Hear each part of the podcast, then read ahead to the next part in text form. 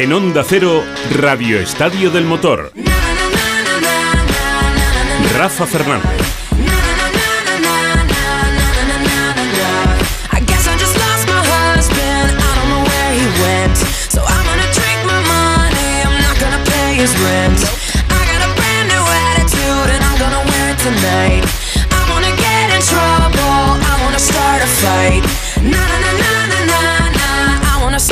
Fight.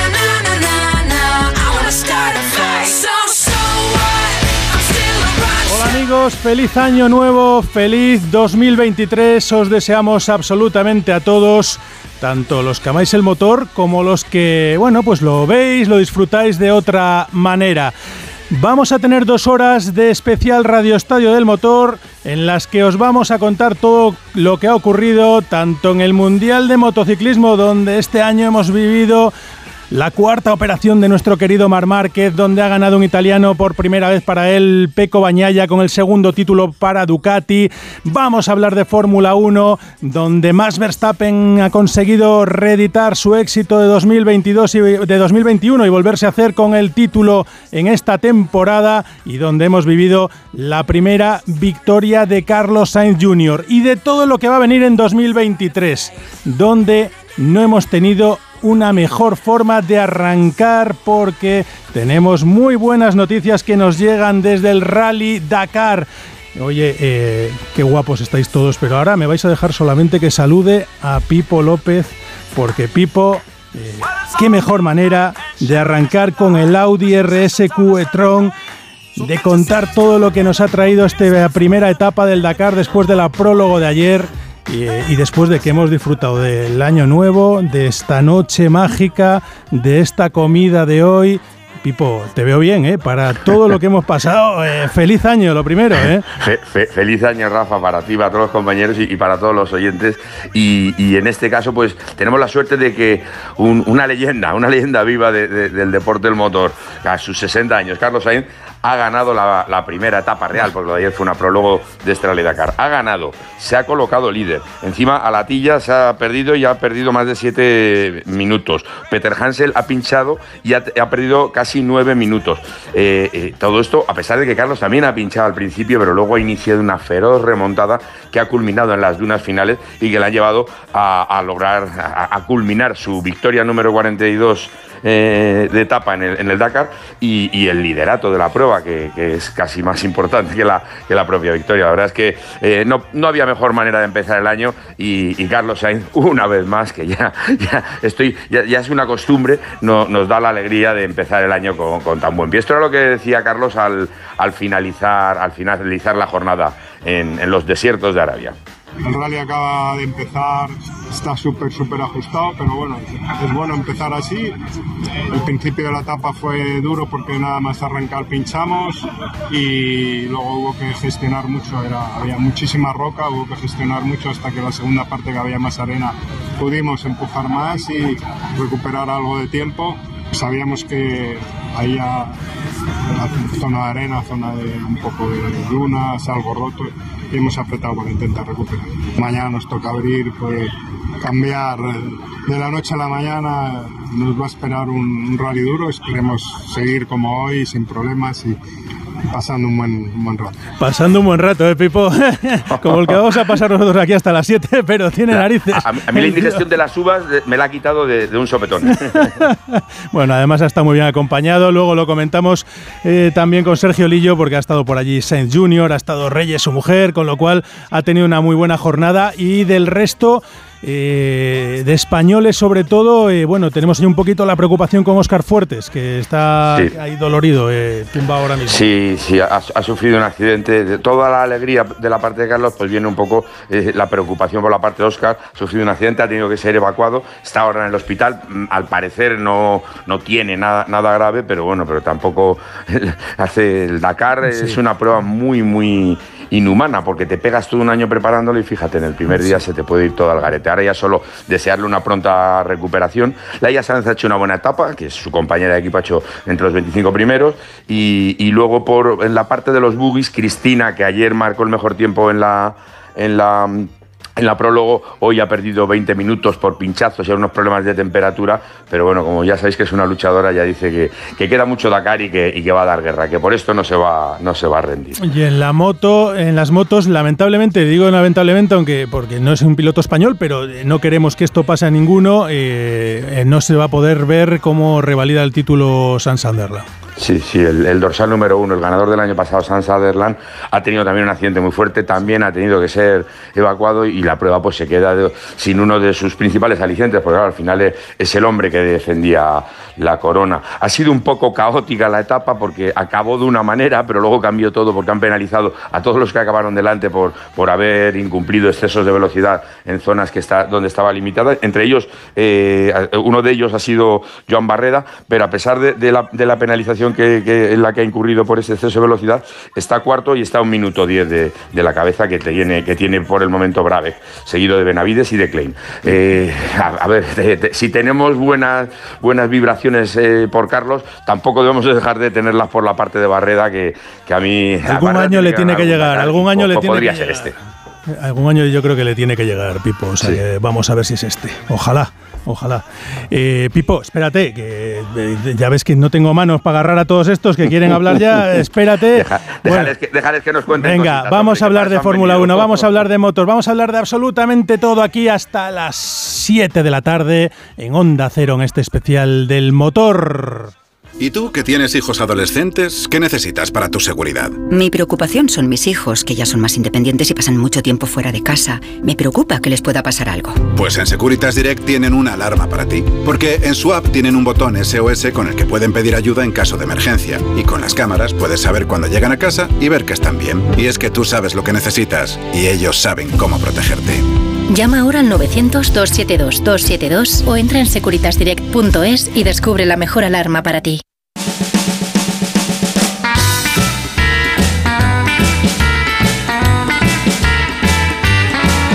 En Onda Cero, Radio Estadio del Motor, Rafa Fernández. Bandera cuadros, Carlos Sainz consigue su primera victoria en la Fórmula 1. Ayer conseguía su primera pole position en la calificación de Silverstone y hoy ha conseguido su primera victoria. Guys, I'm under pressure from Hamilton. Please don't ask these things. Please, please. Let's stop inventing. Stop inventing. Don Paco Martín, hola, día 1, Stop Inventing. Hola jefe, feliz año. Muy buenas, ¿cómo estamos? Pues nada, bien, bueno, ahí recuperando un poquito, ¿no? Eh, ¿cómo, Una desgracia, ¿Cómo- una desgracia que uno tiene. Estás entrando, vas a entrar con mejor pata, La- seguro, en la- 2023. hombre, no yo- tengas ninguna duda. Yo la idea, digo, me rompo el pie, pero con pie, con pie bueno, ¿eh? Eh, con pie bueno. Con pie bueno. En, en Bueno, Reyes ya lo bueno, remato. Bueno, bueno, Jacobo Vega, Stop Inventing, ese fue el gran momento del año, ¿no? ¿Qué 20. tal? Buenas a todos, feliz año y sí, de- mira, fue un, aunque parezca una tontería, fue un momento en el que Carlos se reveló. Dijo, es que no me toques los, se puede decir, ¿no? Sí, no me toques sí. los huevos, o sea, es que estáis aquí, ahora que me, que me está- 2023, que- quién sabe lo que se puede decir, ¿Qué me estáis, con- qué me contando, no? Ese es un momento en el que siempre se había hablado de que Carlos siempre tenía un perfil bajo, siempre era un hombre de equipo y siempre, y lo hemos visto, que es verdad que lo es, pero en ese momento va a ganar su primer mundial o su primera carrera del mundial de, de Fórmula 1 y exactamente, dejad- dejadme en paz, ¿no? Bueno, para todos los niños que estén escuchando, que no escuchen tanto a Jacobo a estas horas de a estas horas de la tarde. Eh, maestro Joan Vila del Prat, hola, muy buenas, feliz año. Hola, bu- buenas fiestas, feliz año a Rafa, a Paco, a Jacobo, a todo el equipo. Están por aquí todos, ahora les vamos saludando a todos. Eh, pero el Stop Inventing nos ha dejado marcados, eh, Joan. Es, que, es que es bueno, así. es una, es una frase para la historia. eh, es una frase de decir, chicos, no me toquéis más las narices, que esta es la mía, ¿no? Y era un golpe de un golpe de puño en la mesa en la que Carlos se veía ah, que podía ganar aquella carrera y lo hizo y lo hizo espectacularmente. Y bueno, y Ferrari, eh, por mucho que quisieran que Leclerc quizás ganara la carrera, pues no, no, él, Leclerc no, no, no estaba para ganarla. Y es que hubiera sido un es- eh, desastre, seguramente, para Ferrari, porque no hubieran ganado ni la carrera todos. ni nada. Eh, Más fuerte. Ni nada, más- al contrario. Más, más fuerte fue la de Landon Norris, ¿os ¿acordáis de Landon Norris? Que me dejéis cuando la Sí. carrera con el agua. Que me dejéis en paz, que me olvidéis que, que yo, yo sé lo que tengo que hacer y tal. Y es que un piloto dentro del cockpit pues es el que acaba sabiendo muchas veces lo que tiene que hacer, aunque a veces le den las órdenes y tenga que obedecer. Que se equivocó, ¿eh? Que pero- equipo llevaba razón. Por supuesto que sí. Oye, eh, vamos a empezar con las cuatro ruedas primero, pero dejarme que salude a, a nuestros míticos Oscar Langa, Chechu Lázaro y ahora, ahora a otro de las cuatro ruedas le digo también algo. Oscar, muy buenas, ¿Qué feliz tal? año. Muy buenas, feliz año. Espero que se haya portado también Papá Noel muy bien con todos vosotros. Conmigo se ha portado Bueno, bien, ¿eh? ¿Estás dispuesto a aguantar un ratito con, Sí. las- con los coches? Es eh? un lujo estar con esta familia ya, porque llevamos ya muchos años juntos y con este equipazo es, es un lujo. Chechu, ¿qué? Muy buenas. Muy feliz buenas, eh, pues lo, lo que se dice en estos casos, feliz año familia, feliz año para todos y con muchas ganas primero de escuchar a lo de las cuatro y luego hay que contar muchas cosas también de las dos ruedas porque vamos a ver, estamos hablando mucho del stop inventing, a ver si el, el 23 es el año de la reconquista de Márquez, Rafa. Vamos a ver, vamos a ver, ¿eh? ojalá. Pipo que pensaba que este año ya, ya no íbamos a tener a Dani Sordo, pero Pipo, que sí. Pues sí, al final las circunstancias, eh, el año pasado fue él el que me dijo a mí en una entrevista, creo que el 2022 era mi última temporada. Y no lo dijo porque él quisiera dejarlo, sino porque entraba una joven promesa que se llamaba Oliver Solver, que parecía el nuevo Robampera, eh, y, no, no digo ninguna tontería, ahora dirán, joder, pero no tiene nada que ver, pero eso lo sabemos ahora. En aquel momento parecía que era el nuevo Robampera, y lo lógico es que Robampera en el 23 tomara los mandos de- del tercer coche de, Hyundai, pero es que encima en Hyundai se ha ido tan a, a la han echado, patatín, patatán. Bueno, ahora me lo vas a contar exacto. todo. Ahora me lo vas a contar todo. Y déjame, dejarme saludar. eh, bueno, está el- Alberto, ah, está Alberto Fernández al mando aquí de todo eh, y me está diciendo, tenemos. Tenemos a un invitado que, que ha querido sumarse a la fiesta nuestra del día 1. Es buen amigo, eh, es buen amigo. Javi Villa, hola, muy buenas. Hola, muy buenas. ¿Por dónde andas? Bueno, por Asturias, por Asturias. Asturias, ¿no? Se pasan bien las fiestas. ¿eh? Se pasan bien las fiestas ahí, ¿no? Sí, sí, sí. Bueno, dale un abrazo a nuestro querido César, que seguro que, que también estará disfrutándolas bien. Eh, bueno, Javi, que estamos aquí eh, con ese gran momento, estamos arrancando con las cuatro ruedas. Eh, tú que fuiste uno de los pilotos que estuviste ahí más cerca de la Fórmula 1, ¿cuántos años estuviste en la GP2? En aquel momento, además, en el que, en el que estaba, eh, bueno, pues absolutamente en, des- en despegue, se puede decir, y en despliegue. Eh, todo lo, lo que era la juventud de, de nuestros pilotos con el boom de Fernando Alonso. ¿Cuántos años estuviste tú en la GP2, Javi? Pues si no me equivoco, yo creo que fueron cuatro. Cuatro, fíjate, cuatro años. ¿eh? Jacobo los vivió intensamente aquello, aquellos años, ¿verdad, Jacobo? Fíjate, Ja- ¿qué tal, Javi? ¿Cómo estás? Muy buenas. Pero eh, Javi llegó siendo un crío ¿eh? a, la, a la GP2 y yo me acuerdo además de verle ya en 2005 que le llevaba el equipo ahí para aprender, ¿no? Para que viera cómo era la GP2, para que conociera todo y era que era un, eras un niño, Javi. Bueno, entre que pues, aquella 17 años y que tampoco lo aparentábamos, ¿no? Pues Es me verdad. juntaba un poco todo ahí. Me ayudaba, me ayudaba un poco la cara a disimular. Todavía sigue siendo un niño. El otro día le vi eh, en, el, en el salón del retro. Pues Javi, Sí. estábamos aquí comentando, fíjate, eh, el segundo piloto que consigue una victoria para nuestro país, Carlos Sainz, eh, este año en Silverstone, con ese stop inventing que, que, bueno, que ha pasado ya, que va a pasar a la historia, que, se va a quedar ahí. Eh, porque cuando estás dentro del cockpit y ves que, oye, mira, que no, que esto no es así, eh, hay veces que hay que decirlo, ¿no? Sí, a veces eh, e- es difícil y cuesta, pero al final lo pudieron conseguir. Yo creo que eso fue, es muy bueno para España, fue muy bueno para Carlos y también creo que, se notó, ¿no? Después de, de esa victoria cogió otra fuerza, no sé, yo lo veía hasta afrontar las salidas, los comienzos de carrera con otra agresividad, con otra motivación, estuvo durante muchas carreras, yo creo que rodando mucho más rápido y eso siempre te da motivación. Al final, por mucho que sepas que puedes, todo el mundo necesitamos verlo y el ver, el conseguirlo, pues te da, te da ánimo, te da fuerza y, hombre, esperemos que le sirva para también este año comenzar al 100%.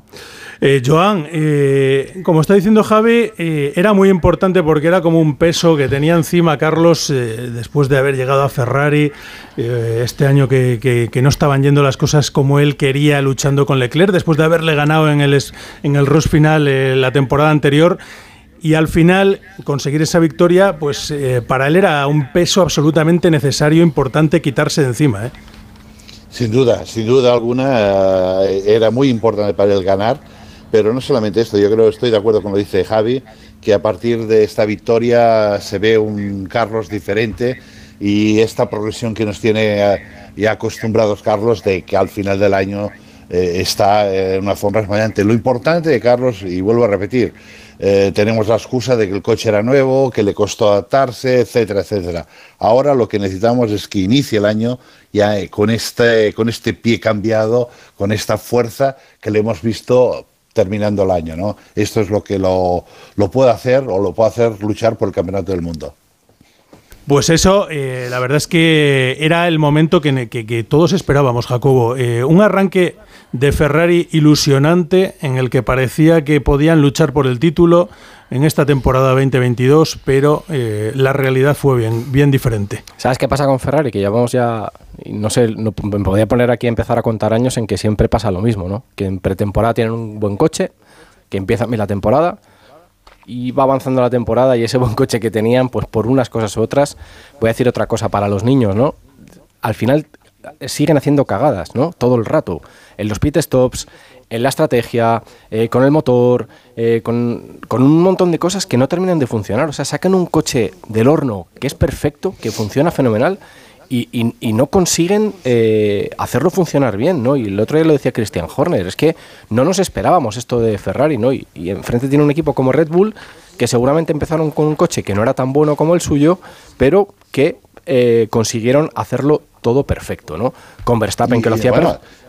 Y con errores básicos, ¿no? Porque las tres primeras carreras fueron un desastre, que perdieron Sí, sí, sí. muchísimos puntos. Sí, O sí, sea, sí. Pero que, pero que luego al final empiezan a hacer las cosas bien, ¿no? Verstappen lo hace todo bien, el equipo hace los pit sto- stops bien, hace las estrategias bien, saben hacer todo perfecto, ¿no? No tienen esos problemas que luego en Ferrari y parece como que es una bola de nieve que se va haciendo más grande, ¿no? Cada vez que, que tienen un problema lo van agrandando, ¿no? Tenían un coche para luchar por el mundial y, y casi y- en qué carrera lo ganó Verstappen, pero enseguida, ¿no? Es que no, no fueron rivales prácticamente, ¿no? Lo tenían bien bien atado los de Red Bull. Y parecía que había fiabilidad también, sí. al principio.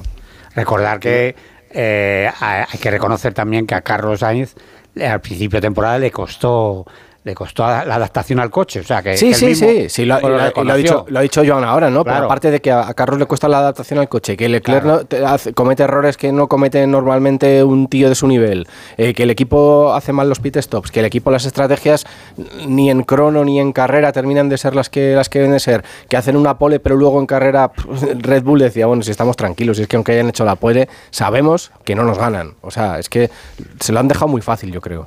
Pipo, ¿tú cómo has visto la temporada de Carlos? Hombre, pues eh, poco más que añadir a lo que, a lo que ha dicho Jacobo. Lo- eh, es verdad que empezó flojo, pero él no puso excusas, ¿eh? que eso también yo creo que es importante recalcar. Que no las pone nunca. podía haber dicho, "Es que me han puesto ruedas cuadradas. No, No, pero no, es, no es un piloto que, Por que sea de eso, por poner eso él, él- él reconocía que, que le estaba costando mucho hacerse a este coche nuevo y, y no puso ninguna otra excusa. Luego, eh, con respecto al stop inventing, a mí no me cabe la menor duda de que si no dice stop inventing y, y- y- y no les hace ni puñetero caso, esa carrera no la gana Ferrari ni de coña. La gana o un Mercedes o un Red Bull, no la gana un Ferrari. Y, y bueno, pues.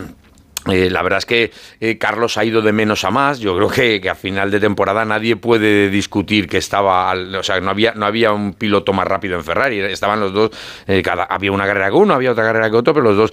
Y eso, pues, eso es importante, ¿no? Que un piloto que empieza, que se le tuerce el inicio de la temporada, cómo se ha repuesto, cómo se ha, cómo se ha recompuesto y, finalmente, pues, pues yo creo que, que- ha acabado el año mm, mostrando muy buena forma.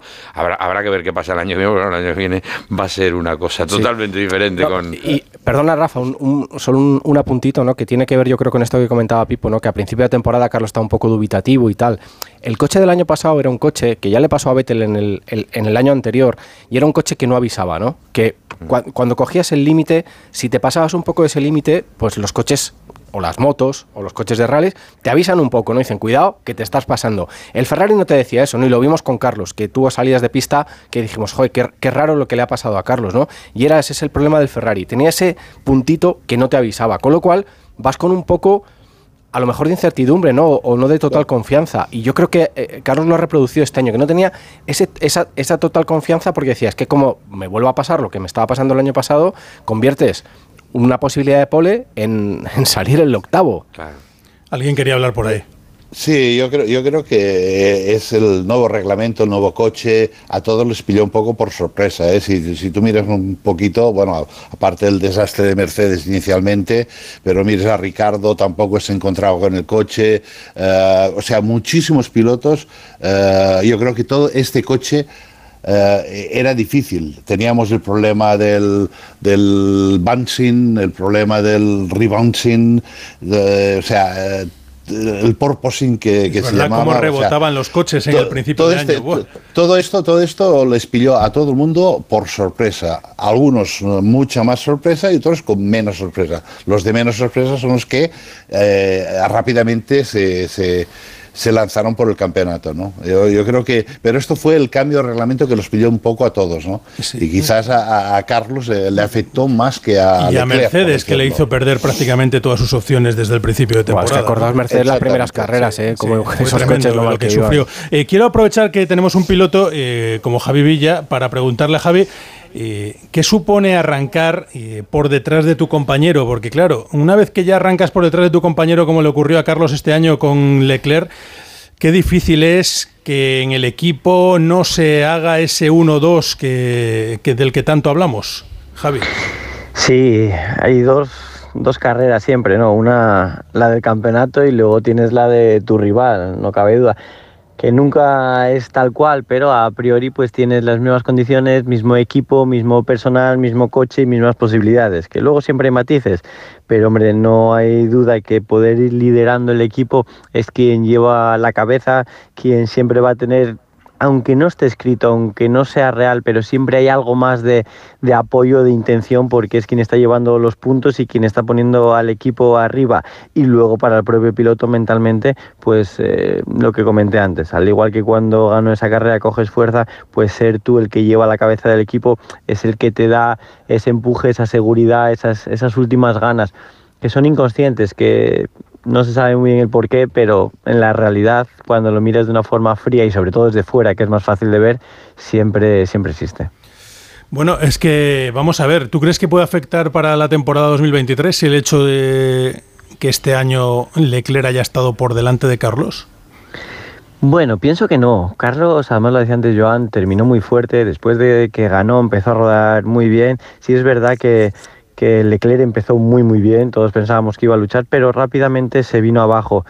Eh, para mí, Leclerc, no sé el por qué, no te lo sé decir muy bien, pero sí es cierto que cometió varios errores que no debe de cometer un piloto a ese nivel. Trompos en pista, en chicanes, en fallos de esos que dices, no, no, no se puede perder puntos, no se puede perder gran parte de un campeonato con esos fallos, ¿no? Entonces, mm, yo los veo dentro del equipo, por lo menos desde fuera, como un espectador más, con una fuerza bastante igualada y lo que va a marcar es lo de siempre. Empezamos una, dos, tres carreras y volverá a ponerse un poco el orden dentro del equipo. No veo un 1-2 marcado antes de empezar, todo lo contrario. Creo que es algo que se pueden ganar cualquiera de los dos ahora cuando empiecen y, y si Carlos sigue como terminó, puede llevar un poco el orden en el equipo. Estas navidades, eh, bueno, estas navidades, este diciembre, perdón, mejor dicho, más preciso, eh, pues una marca de cerveza muy gallega, eh, junto a dos cracks. Eh, ahí estuvieron Chechu y, Chechu y Jacobo, eh, eh, y, estuvieron Carlos Sainz y Mar Márquez, patrocinados por esa marca. Y Carlos Sainz habló de lo que puede venir la próxima temporada. Lo veo cerca y a la vez lejos. El lo veo título. cerca porque estoy en, en uno de los mejores equipos del mundo, en el equipo con más exitoso de la historia, pero también es verdad que estamos en una época en la Fórmula 1 en que hay mucho nivel. Hay que darle tiempo a Fred porque mm, Ferrari es un gigante, hay, mal- hay más de 1.200, 1.300 personas a las que él tiene que, que ver cómo funciona el equipo, cómo trabaja el equipo y tiene que poco a poco aprenderlo y saber qué cambios necesita el equipo y esto no pasa de- de un día para otro. Pues Carlos desde luego no va a bajar el pistón, eso está claro. eh, la historia lo dice así, porque lo ha demostrado constantemente que cuando menos se cree en él, más aparece. Y habla de Fred. eh, ¿Quién es Fred, eh, Joan? Porque tú seguro que le conoces bien, Jacobo también, Fred Basó, y que va a ser el nuevo capo porque Matías Binotto no ha terminado 2023 ya como jefe. Bueno, partiendo de la base que creo que es un error enorme sacar a Bimoto, esto ya de entrada te lo, te lo digo más claro, no te lo puedo explicar. O sea, creo que eh, si algo había conseguido Bimoto era la estabilidad en el equipo, intentar no tocar a nadie, crear grupo y, y- y básicamente trabajar con los pequeños errores que han cometido durante todo el año, que es una forma de avanzar hacia adelante. El hecho de que cambies la cabeza del equipo no sabemos qué es lo que va a pasar. Yo no creo los milagros de que Frederick Vasseur llegará y lo arreglará todo. Creo que Ferrari tienen un buen coche y lo van a mejorar. Creo que por los problemas del motor, que tuvieron que bajar un poco la potencia, esto lo han solucionado también. Creo que pueden salir con una base muy, muy, muy fuerte. Pero, pero veremos si la cabeza es capaz de mantener la, la presión constante a todo el mundo para que esto no sea eh, lo que siempre nos tiene acostumbrado a Ferrari, que es un coche muy competitivo inicialmente y una bajada o plano a final de año. Parece, Jacobo, esto eh, parece el Atleti de Jesús Gil, ¿no? Eh, Sí, en, sí, Ferrari últimamente. Sí, sí, sí, es verdad, ¿no? Y estoy de acuerdo con Joan que yo creo que Binotto no era, la- no era el problema de Ferrari, ¿no? A Binotto no le han dejado terminar de, de trabajar su proyecto. Yo creo que Ferrari, hay, en Ferrari muchísimos más problemas. Bueno, mucha suerte, ¿no? Para Fred Vasser, es un tío que, o una persona que ha, ha tenido mucho éxito en categorías inferiores, ¿no? Seguramente tiene Y ninguno en Fórmula 1. y ninguno en Fórmula 1. Bueno, tampoco ha tenido un equipo como para, como para estar delante, ¿no? Pero Bueno, es igual, pero, Pero- tampoco han hecho gran cosa. no, no, la verdad que no. Pero bueno, en categorías inferiores eh, tiene uno de los mejores equipos de- del mundo, los más exitosos. Vamos a ver qué tal le va, ¿no? Vamos a darle un pelín de confianza. Yo no creo que, que a, a corto plazo vayamos a ver nada de Fred Basser que, que nos vaya a, a hacer. Exactamente. Eh, a mí lo único que me da un pelín de esperanza es que el último francés así con cara de mala leche bajito que, que hubo en Ferrari, pues eh, tuvo muchos años de éxito en el equipo, ¿no? Vamos a ver qué, qué tal le va. Uy, uy, no se puede comparar, ¿eh? No, no, no, no, no, no, se puede comparar en nada. Tenías a Ross Brown, Sí, tenías sí, sí. a 20 tíos de Benetton, no, no, no se puede comparar. Y No, yo lo- pero, pero escucha, a todo el mundo, sí, sí, ¿eh? escucha, Joan, yo lo digo por ser optimista, no por otra cosa, no por comparar. Porque es francés, vale, Sí, vale. exacto, Eh, sí, yo- sí. Yo es que no creo demasiado en los franceses. Eso es correcto. Y ahora menos, ahora vas a creer más en los alemanes, ya lo sé yo. Yo, yo creo que de todas formas no estáis de acuerdo en que posiblemente ha sido la, la presión que había en Italia. Claro, con toda esa serie de problemas que ha habido a lo largo de la temporada, la Presión presión que ha habido por parte también. de la prensa en No- Italia eh, contra ¿Sabes qué pasa? Que y la, la prensa de Italia está muy, eh, muy a la contra con, con Carlos y muy a favor de, de Leclerc, ¿no? Y entonces ha habido muchos momentos que han presionado, yo creo, de manera injusta a Carlos y, y de- y- y en un sentido que no era el mejor para sacar el equipo adelante. Pero Ferrari en Italia es que es como una religión, es como la selección, Claro. como la Azzurra, ¿no? Es como la selección de fútbol. Entonces hay muchísimos intereses, todo el mundo opina de Ferrari, es como, como el fútbol, ¿no? Como, como con la selección. Entonces es muy complicado, pero yo creo que ahí ha fallado Ferrari. Tenía que haber mantenido a Binotto y tenía que haber dejado que Binotto siguiera con su proyecto y en... Que es lo normal, ¿eh? acuérdate acuérdate que Jean Todt tardó cinco años ¿eh? en ganar el campeonato. Sí, sí, sí. Cinco años con Michael Schumacher y con todos los monstruos del mundo. Sí, allí, sí, con sí. Ross Brown, Rory Bird, todo el mundo. Sí, ¿eh? sí, sí, sí. Cinco años.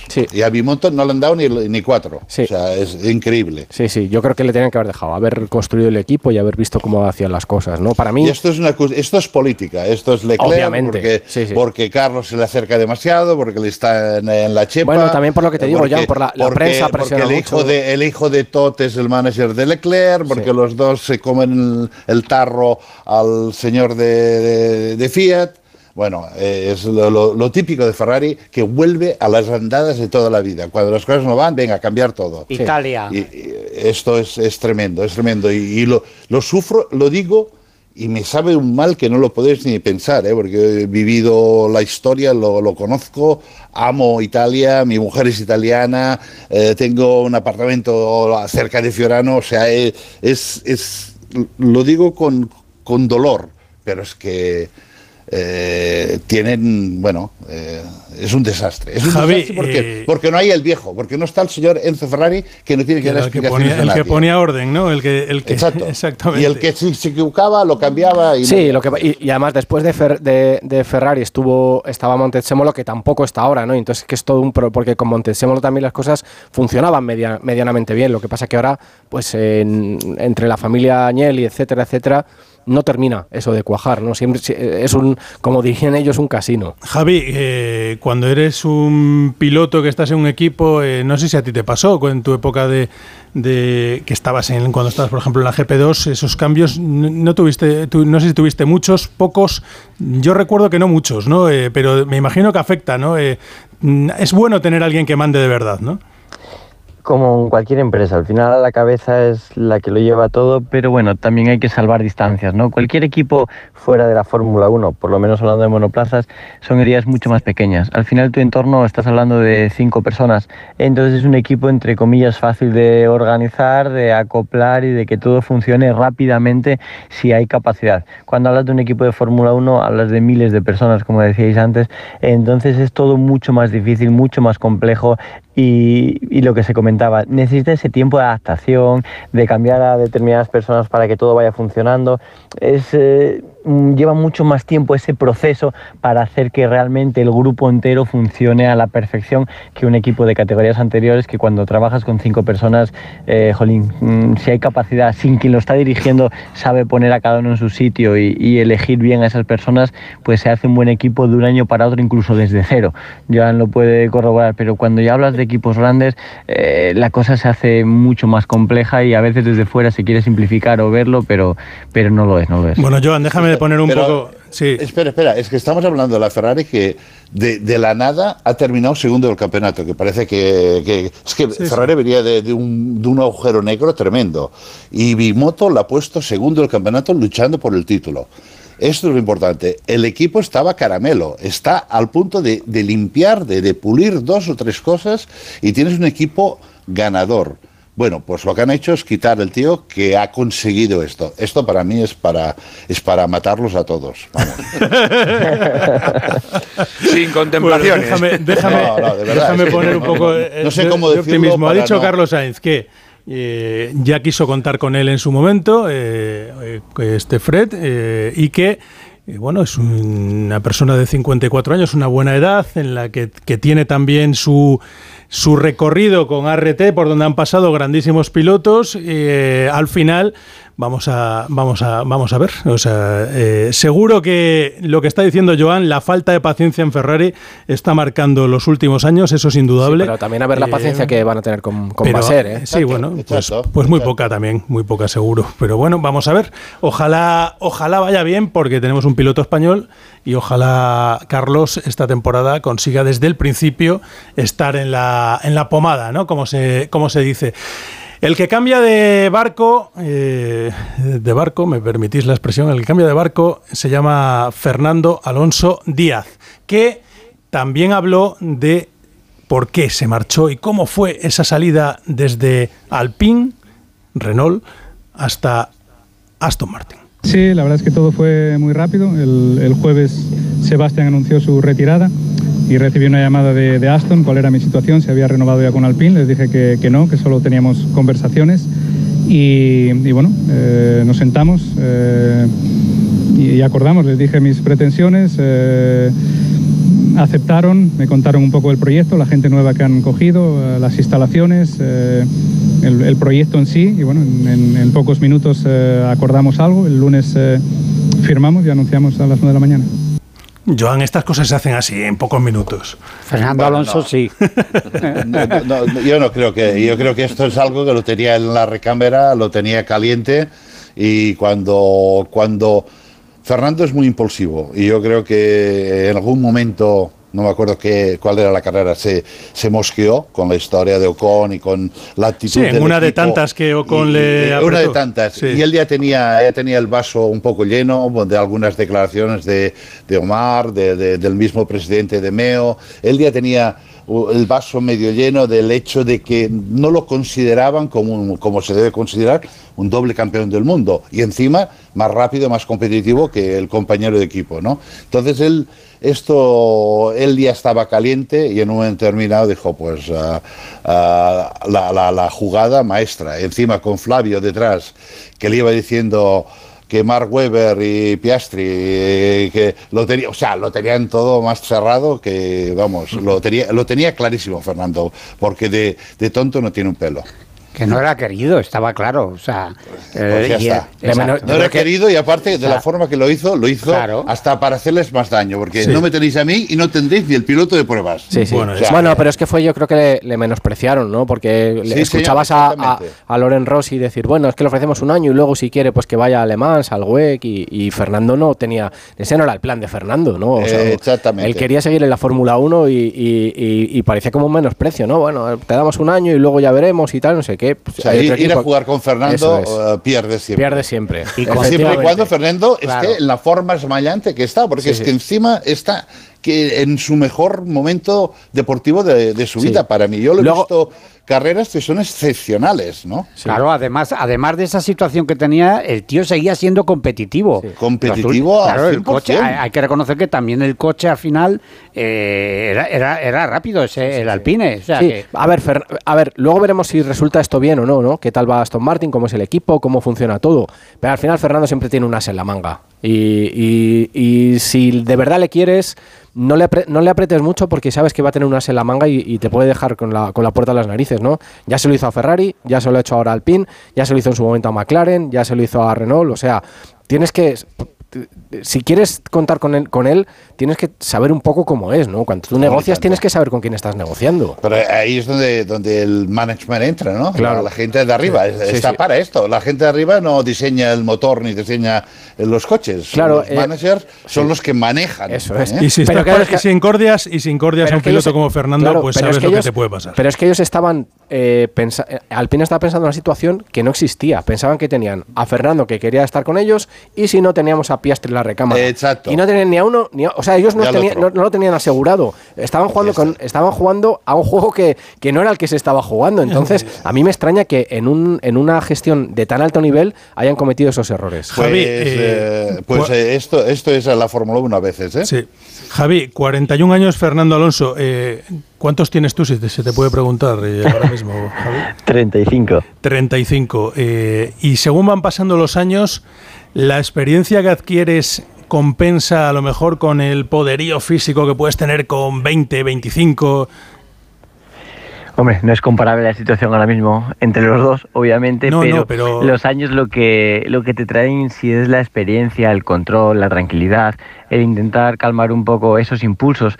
Entonces, eh, yo creo que a todos los pilotos que, que podemos hablar de, de ese nivel, del de Fernando, ¿no? de los pocos que van pasando en la historia, pues vas viendo sus fases para mí. Pues cuando tienen 20 años, que es una fase un poco explosiva, atropellan, saltan, pasan por donde sea para conseguir lo que hay. Luego finales de los 20, entrando en los 30, donde realmente su parte física y su madurez empiezan a formarse y de ahí en adelante donde funcionan y gestionan por su cabeza, por su experiencia, por su madurez. Puede faltar ese punto explosivo de una vuelta o de un momento determinado, pero tú cuando sumas un campeonato del mundo de Fórmula 1 con sus 20 carreras, con sus 300 kilómetros por fin de semana, yo creo que si la persona todavía está a ritmo, puede traer y, llevarse a casa los puntos que necesita pues por eso, por toda la gestión de cada una de las vueltas, de cada decisión, de toda la experiencia que tiene encima y es lo que las cartas que tiene ahora mismo Fernando encima. ¿Y, cómo ves tú ese cambio de Alpine a Aston Martin? ¿Qué, qué opciones le ves a Fernando? ¿Qué crees que puede conseguir ahí? Bueno, eso no lo sé, yo creo que es difícil hasta que lo veamos en pista, pero una parte fundamental es eh, estar a gusto, estar donde te sientes querido. A Fernando lo conocemos, ¿no? Lo conocemos hace muchos años y bien decíais, pues tiene que sentirse arropado, querido y tener todo a su disposición que me parece lógico, es un bicampeón del mundo, tiene que tener todo y ser la cabeza que lleva el equipo. Entonces muchas veces aportándole eso, él por sus medios puede aportarle al equipo casi tanto más que ellos a él. Eh, Joan, ¿tú qué, qué crees que puede conseguir este año Fernando? Que eh, a lo mejor sale ganando más Aston Martin que, que el propio Fernando, ¿no?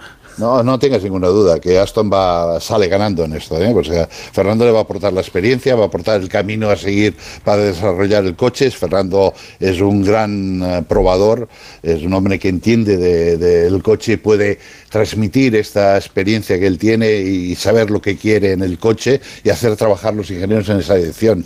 Yo creo que, vamos a ver, Aston Martin es un equipo nuevo, es un equipo nuevo que se está creciendo, que sí han robado muchísima gente, robado, comprado muchísima gente de otros equipos, que todo esto necesita un tiempo de, emulsión, pero hemos visto un Aston Martin que ha ido creciendo durante todo el año. Y al final de año era un equipo que era bastante competitivo. Hemos visto carreras de Vettel que eran, bastante bonitas. O sea que en ese sentido creo que eh, yo espero que estén luchando por la cuarta, quinta posición del campeonato. No me da la sensación de que van a estar en esta, en la pomada. Eh, esto es lo que creo. Ahora, de aquí a, luchar por el título va un gran paso porque de momento los tres equipos principales, que es Red Bull, Mercedes y Ferrari, sobre todo Mercedes, yo creo que nos van a dar, uh, bueno, lo que nos tienen acostumbrados, ¿no? que aún es muy están muy lejos para que todos lleguen, ¿no? Aunque con el reglamento este llegará todo el mundo, pero tardaremos más años en que todo se cierre un poquito más. Jacobo, parece que ahora mismo Verstappen está un paso por delante de todos. Eh, de todos modos, Lewis Hamilton está en, esa, en ese punto en el que quiere seguro intentar conseguir su octavo título para romper la, la igualdad ¿no? con, con Schumacher. Hombre, Verstappen está como mínimo un paso por delante de todos, ¿no? Ahora mismo es el, piloto, digamos, en, sin contar talento o velocidad innata, ¿no? Pero es el que más en forma está seguro y, luego también de los que más talento tiene, ¿no? No sé si el, el, el, mejor Alonso, el mejor Verstappen, el mejor Hamilton, si les pones todos juntos, si se pudiera hacer eso, ¿quién sería el mejor, no? Pero sin duda ahora mismo Verstappen es el piloto que más en forma está, que más hambre tiene, que más mala leche tiene y que está en el mejor equipo, ¿no? Con lo cual, complicado debatir. Hamilton, Hamilton es un, un, piloto de muchos altibajos, ¿no? es un piloto de, de, ninguna regularidad y que cuando no está a gusto con el coche se le nota muchísimo, que no, que no está. Si está a gusto con el coche, si el coche funciona bien, es un tío imparable, ¿no? Te hace la pole y te gana la, carrera sin ningún problema.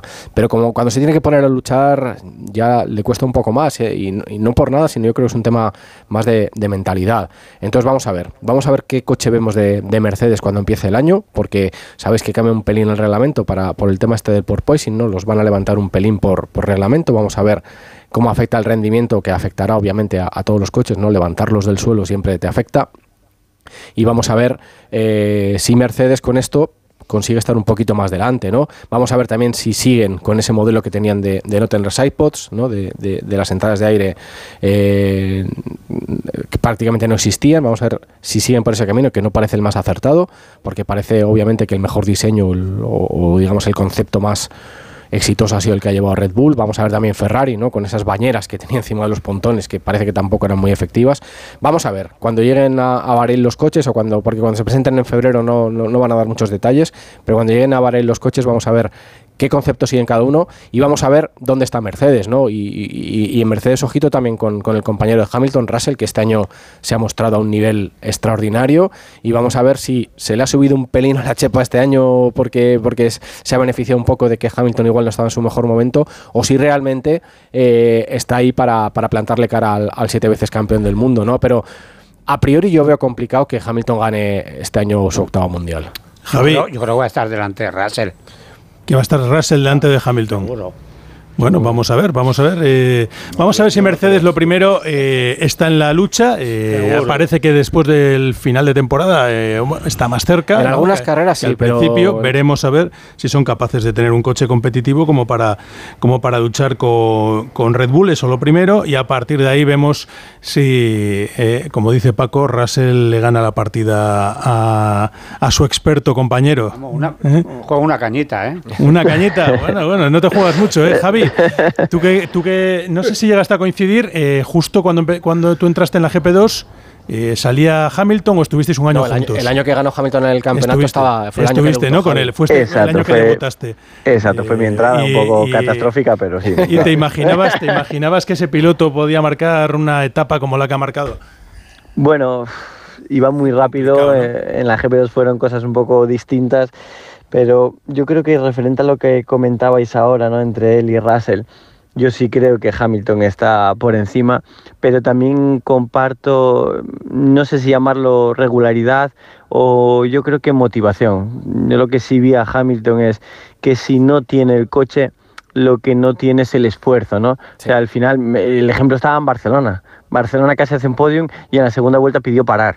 Eh, si no se encuentra en la opción de luchar por ese campeonato, que es su único objetivo ahora mismo, no tiene esa pelea como puedes ver a Fernando, que pelea siempre, cada vuelta, décimo, octavo o para ganar. Yo creo que si no tiene esa situación, no. Russell empezó ganándole. En cuanto el coche empezó a mejorar, en cuanto empezaron a luchar por podium, la tortilla dio la vuelta. En cuanto se puede ver fuerte, aparece. Pero como no estén para estar fuerte, mm, Pero fíjate, le vi Javi, que, que- que participaba. Que siempre Estoy- tienen estoy que. Muy de acuerdo, Sí. muy de acuerdo con lo que dice Javi. ¿eh? Sí, pero siempre tienen que siempre tienen que tirar de él en el equipo, ¿no? Siempre cuando hace el pit stop, chicos, nos hemos equivocado con los neumáticos, tal, y tiene siempre el ingenio tiene que hacer de psicólogo, decir, no, Bueno, venga, tira, tienes que esto hacer es Hamilton. Sí, sí, Hamilton, Hamilton Exacto. siempre. Entonces, esa es falta de motivación o esa Bueno, es que él está es solamente para ganar. inseguridad. Ser inseguridad, sí, inseguridad. Entonces, esa inseguridad tal le lleva a no ser regular, ¿no? A decir, es que con esto no lo Yo hago. creo que es un Y es el equipo el que le tiene que decir. Es ah, vamos a ver. Para menos mal, ¿eh? Tiene siete campeonatos del mundo. Sí, pero, no- no, pero sí, bueno, pero Joan, pero, Joan, fíjate, pero fíjate a quién se los ha ganado, no muchos de ellos, es que Bueno, bueno. No, no había, no, no había, no había rival, entonces y el equipo, si os fijáis, siempre le tiene que estar eh, dando, con- no dando consejos, pero siempre teniendo que animarle por la radio. Es is hammer time, no sé qué, puede rodar, no, no puedo rodar en 34, chico. Bueno, pues el tío se hace 10 vueltas en 34, ves como si puedes, venga, sigue, tal, venga, que es que estos neumáticos no dan para más. Sí, eh, Luis, Es que van a dar para que el 5 tema de vueltas ese- más, o sea, Ahí está el esfuerzo, eh, Sí. Cuando te encuentras en pista sin coche y sabiendo lo que puedes hacer, lo que hiciste, los años que tiene ya, el, el mantener ese ritmo y ese empuje no es fácil, no es fácil. No es fácil por, por, por el esfuerzo, ¿no? Por la motivación. Entonces yo creo que eso es lo que no tiene. Cuando tiene coche, sí, porque tiene algo que le motiva. Pero cuando no, el ejemplo es Barcelona. Estaban los últimos. Y él se planteó esa carrera y dice, ahora poner... ah, Y pidió parar. Sí. Y dijo, venga, anda. y- eh, entre motor. comillas es, venga, anda, tira. Y llegó casi podium. Pero vamos, pero que cuando- ponerse a hacerlo y dices, oh, qué pereza ahora mismo arrancar Cuando- con todo esto por delante, que ya no voy a conseguir mi objetivo, que es mi octavo título. Pero Me da vamos igual a hacer que- tercero que quinto. Sí, sí. Le da Pero que cuando tiene, cuando tiene el coche también es como Calimero, ¿no? Que todo va mal. Sale, de, sale del pit stop y ya va todo mal. Es que estos neumáticos no sé qué, es que no sé cuánto. Y le, y, to- y le tienen que convencer de que no, de que va a ganar la carrera. O sea, le, tiene que, le tiene que convencer el ingeniero de que va a ganar la carrera. Pero eso cuando era superior, Sí, sí, sí. claramente Sí, sí, superior, sí. ocurría también, Sí, con lo cual ahora que no es claramente superior, pues claro, se multiplica. ¿Cómo se meten Está- con tu piloto, Paco? Está, Es que- está- está muy centrado. Él está muy centrado en fashion. Ahora, Pues sí. lo, suyo, lo suyo es fashion, fashion. Bueno, yo os digo que si en la carrera, si en el Gran Premio número 10 está con opciones de luchar por el título, veremos a ver, ¿eh? Veremos a ver. Eh, Es que los para mí es la clave de todo. que se lo le puede digo- hacer larga que la temporada, eso sí. Lo que estoy convencido es que Mercedes no va a cometer el error que cometió al inicio pasado. del año. No. No, va a estar ahí arriba. Yo- ¿eh? es- van a estar ahí va- a- Seguro, de- desde seguro. el inicio, desde el inicio. Seguro. Piensa que el motor Mercedes ha sido el motor más ah, fiable de todo el año, ¿eh? O sea, ha sido de todos los equipos de, que llevaban motor Mercedes son los que menos han cambiado motores. O sea, Pero- esta es la otra parte de, importante del campeonato, Pero ojalá- la fiabilidad. Ojalá que tengamos tres equipos delante luchando por poder ganar carreras y el mundial, ¿no? Sería fantástico. Yo creo que lo va a ver, ¿eh? Pues vamos a ver, ojalá vivamos un mundial espectacular. Javi, eh, ¿tu apuesta para 2023? ¿Campeón del mundo?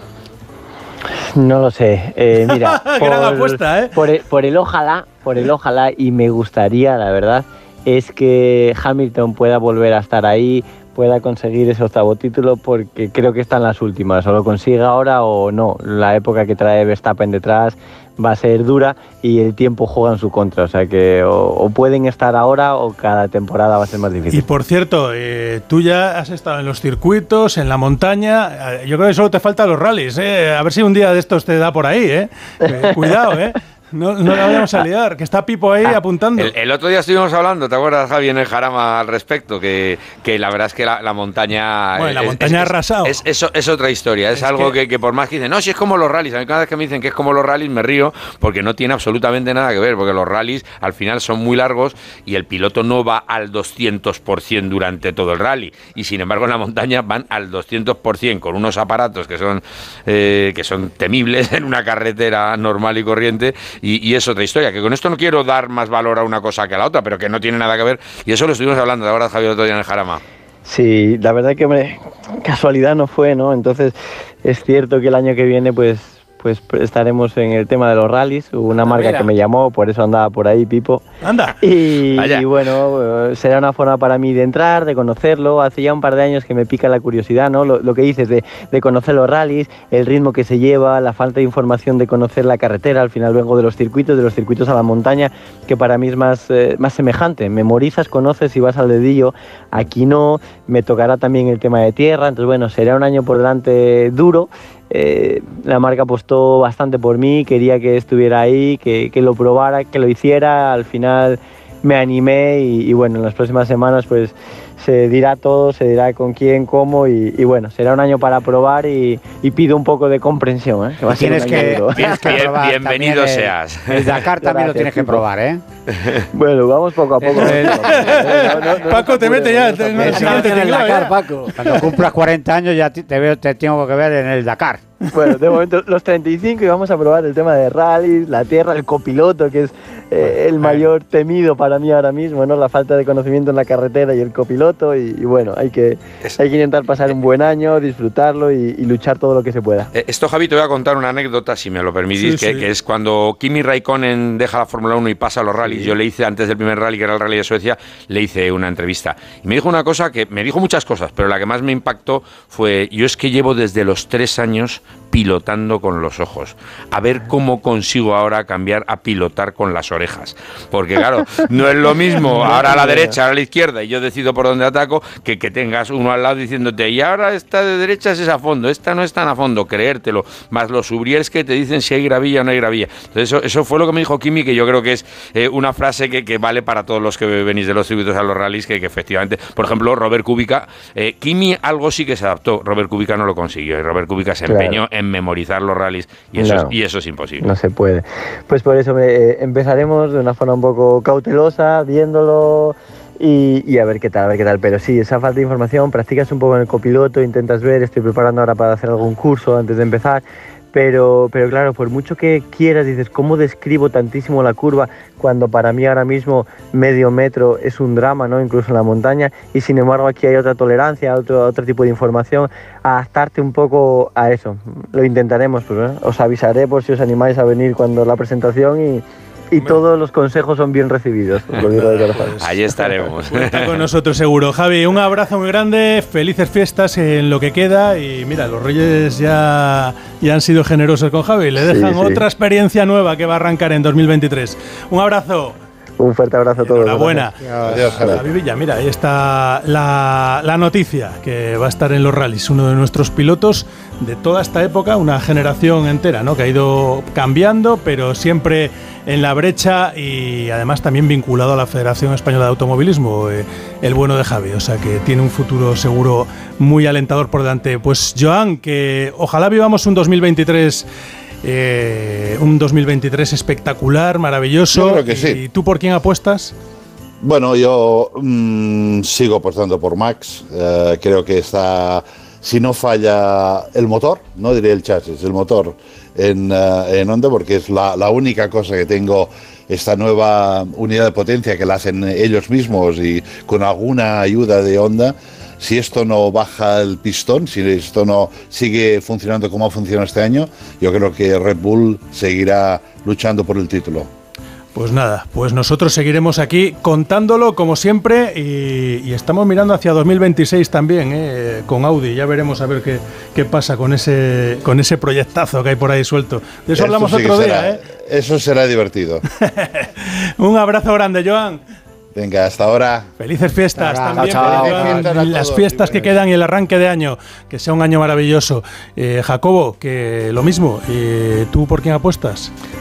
Pero vamos a ver, siendo hoy primero de año, yo creo que esto va más de deseos que de Venga, cabeza, ¿no? venga, un deseo. Y mi deseo sería ver un duelo por el Mundial entre Verstappen y Carlos Sainz. Eso es lo que me gustaría ver, porque eh, yo creo que Carlos se merece por lo menos tener la oportunidad de, de luchar por el Mundial. Yo creo que él está con la cabeza para, para, para estarlo y ojalá que Ferrari le dé un coche para hacerlo y que, y que se la juegue con... Me encantaría que se la jugara con más Verstappen. ¿no? Los dos llegaron a la Fórmula 1 el mismo año, 2015, fueron compañeros de equipo y me parece que sería, sería precioso. Esa apuesta, Dios te oiga.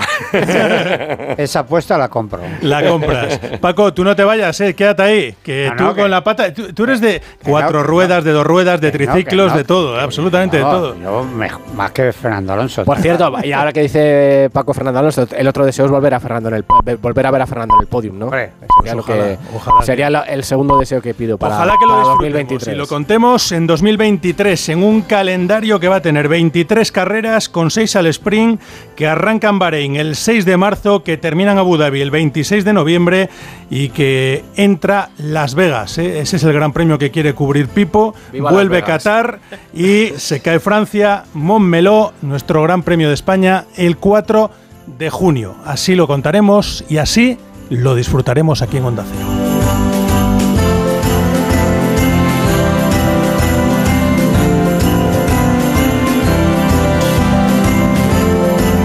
En Onda Cero, Radio Estadio del Motor. Será un fin de año muy molón con un extra de ilusión. Quiero 100 kilos de cotillón que llevo un extra de ilusión. Dame un cupón o mejor dame dos que quiero un extra de ilusión.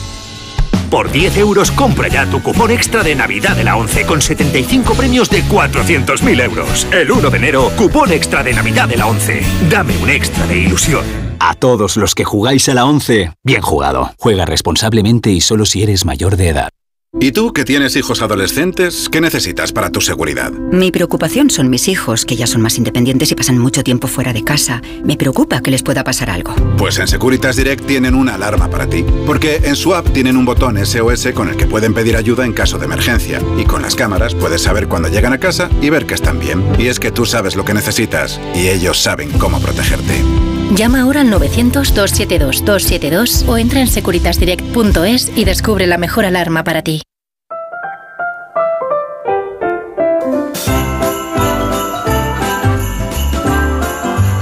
En Onda Cero, Radio Estadio del Motor. Rafa Fernández.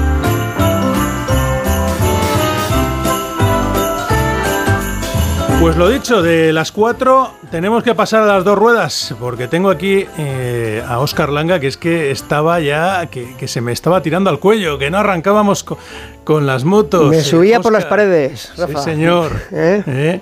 Bueno, que venimos de un año que se puede decir que ha sido complicado en MotoGP para los nuestros, porque fácil no ha sido. Ha sido muy complicado, Rafa, eh, muy complicado. Mm, Ten en cuenta que Mar Márquez lleva cuatro operaciones en el brazo desde la lesión del 2020. Es un año que ha sido muy importante para él, aunque no por resultados, sino por, por que parece que por fin el brazo derecho ya va por buen camino y espera estar al 100% en este año, en el 23. Ha sido también muy complicado para los dos pilotos de Suzuki, ¿eh? porque por ejemplo yo a la altura de Portimao lo veía mejor que nunca y de repente ya Jerez y les dicen que Suzuki abandona el proyecto y eso sin duda mentalmente afecta a los, dos pilotos. Ha sido un año muy complicado para Raúl Fernández, que todos esperábamos más de él y mira la situación que cómo va a acabar, ¿no? Que pues ha acabado muy mal con, con KTM, el año que viene corre con Aprilia, bueno, este año, perdón, a ver qué, es lo que hace. Todos esperamos un poco más de Jorge Martín también. Y en, en resumen, creo que ha sido un año complicado. Esperemos que este año 2023 pues todo vaya por mejor camino y, y sobre todo a ver Honda cómo funciona, ¿no? Porque vamos a tener tres españoles compitiendo con, con esa marca. Sí, Chechu, que sobre todo, sobre todo la afición lo que está esperando y deseando es que Márquez pueda volver a competir y a estar arriba luchando por lo más alto. Sí, y, y yo creo que esto no es una cosa de banderas, no es una cosa de, de patriotismo, yo creo que es una cosa de deporte. Eh, yo creo que todos están deseando que, ya no te digo que Márquez gane el título, que Márquez esté peleando por el título, que esté por lo, por lo menos peleando en igualdad de condiciones con el resto, porque ahora mismo es mucho más que el referente en MotoGP. Es el, es el piloto, es el faro, es la guía un poco de, de un campeonato que necesita, que está un poco falto de héroes, que se fueron una generación como los Lorenzo, Pedrosa, Rossi, a los que se les echa mucho de menos porque eran pilotos que trascendían un poco ese deporte, que les conocía todo el mundo, y ahora eh, casi ese es el único icono que ha quedado en el, en el campeonato es, es Marc Márquez. Es verdad que viene una jornada de pilotos muy buenos y muy jóvenes, los Cuartararo, Bañaya, Mir, pero que todavía necesitan pues ese un poco ese reconocimiento, ese, ganarse el nombre. Marc está un paso por encima y yo creo que estos tres años ya que van para largo eh, que no hemos tenido a Marc en plenas, en plenas facultades le han pesado mucho al campeonato, se ha notado bastante en términos de audiencia y de relevancia también. Y yo creo que, lo decía Oscar, que lo más importante, yo creo que una de las noticias del año, si no la más importante, es que Mark está, o que esta vez sí que parece que, que ve la luz al final del túnel, que es la operación definitiva, él está convencidísimo. Y vale, es verdad que, ahora- que, que cuando compites en un deporte del motor no solo depende de tu físico, también depende de la máquina, que Honda ahora mismo está un paso por debajo de la competencia, pero si yo creo que a poco que Honda le dé una moto mínimamente competitiva, si Mark saca ese ADN, ese gen que tiene competitivo y sobre todo el talento que tiene, yo creo que va a estar y va a ser una buena noticia para, para el motociclismo y para el deporte, Rafa. Como decíamos, este mes de diciembre estuvieron juntos Carlos Sainz y Mar Márquez en A Coruña y Mar Márquez habló de lo que viene y de lo que él quiere que venga. La ilusión, la motivación eh, y el enfoque es luchar por un mundial. Luego los rivales te ponen a sitio, eh, te, dan la respuesta, te dirán si puedes o no puedes. Pero la intención cuando tú entras el 23, el 1 de enero, es, eh, es luchar por un mundial. y lo que no sea ganar, pues... pues no será el objetivo cumplido. Pero durante la temporada también tienes que saber improvisar y sobre todo ser realista en cada situación. Y si por X razón eh, al principio te cuesta, no puedes eh, tirar la toalla. Que se suma por aquí nuestro querido Víctor Yu, que le tenemos en Valencia, que no ha podido acercarse este año por aquí por Madrid, pero está en Valencia eh, celebrando que estamos ya en 2023. Hola Víctor, feliz año. ¿Qué tal? Feliz año, ¿cómo estáis? Yo estoy ya recuperado de anoche, ¿eh? O sea, ¿Sí? casi ni salí, o sea que estoy bien, estoy fresco, sí, sí. Eres un buen fresco padre de y familia. escucha, y necesitado como el mundial de motociclismo a nivel mundial, pero ya no hablo en España, ¿eh? decías tú, los fans españoles, no.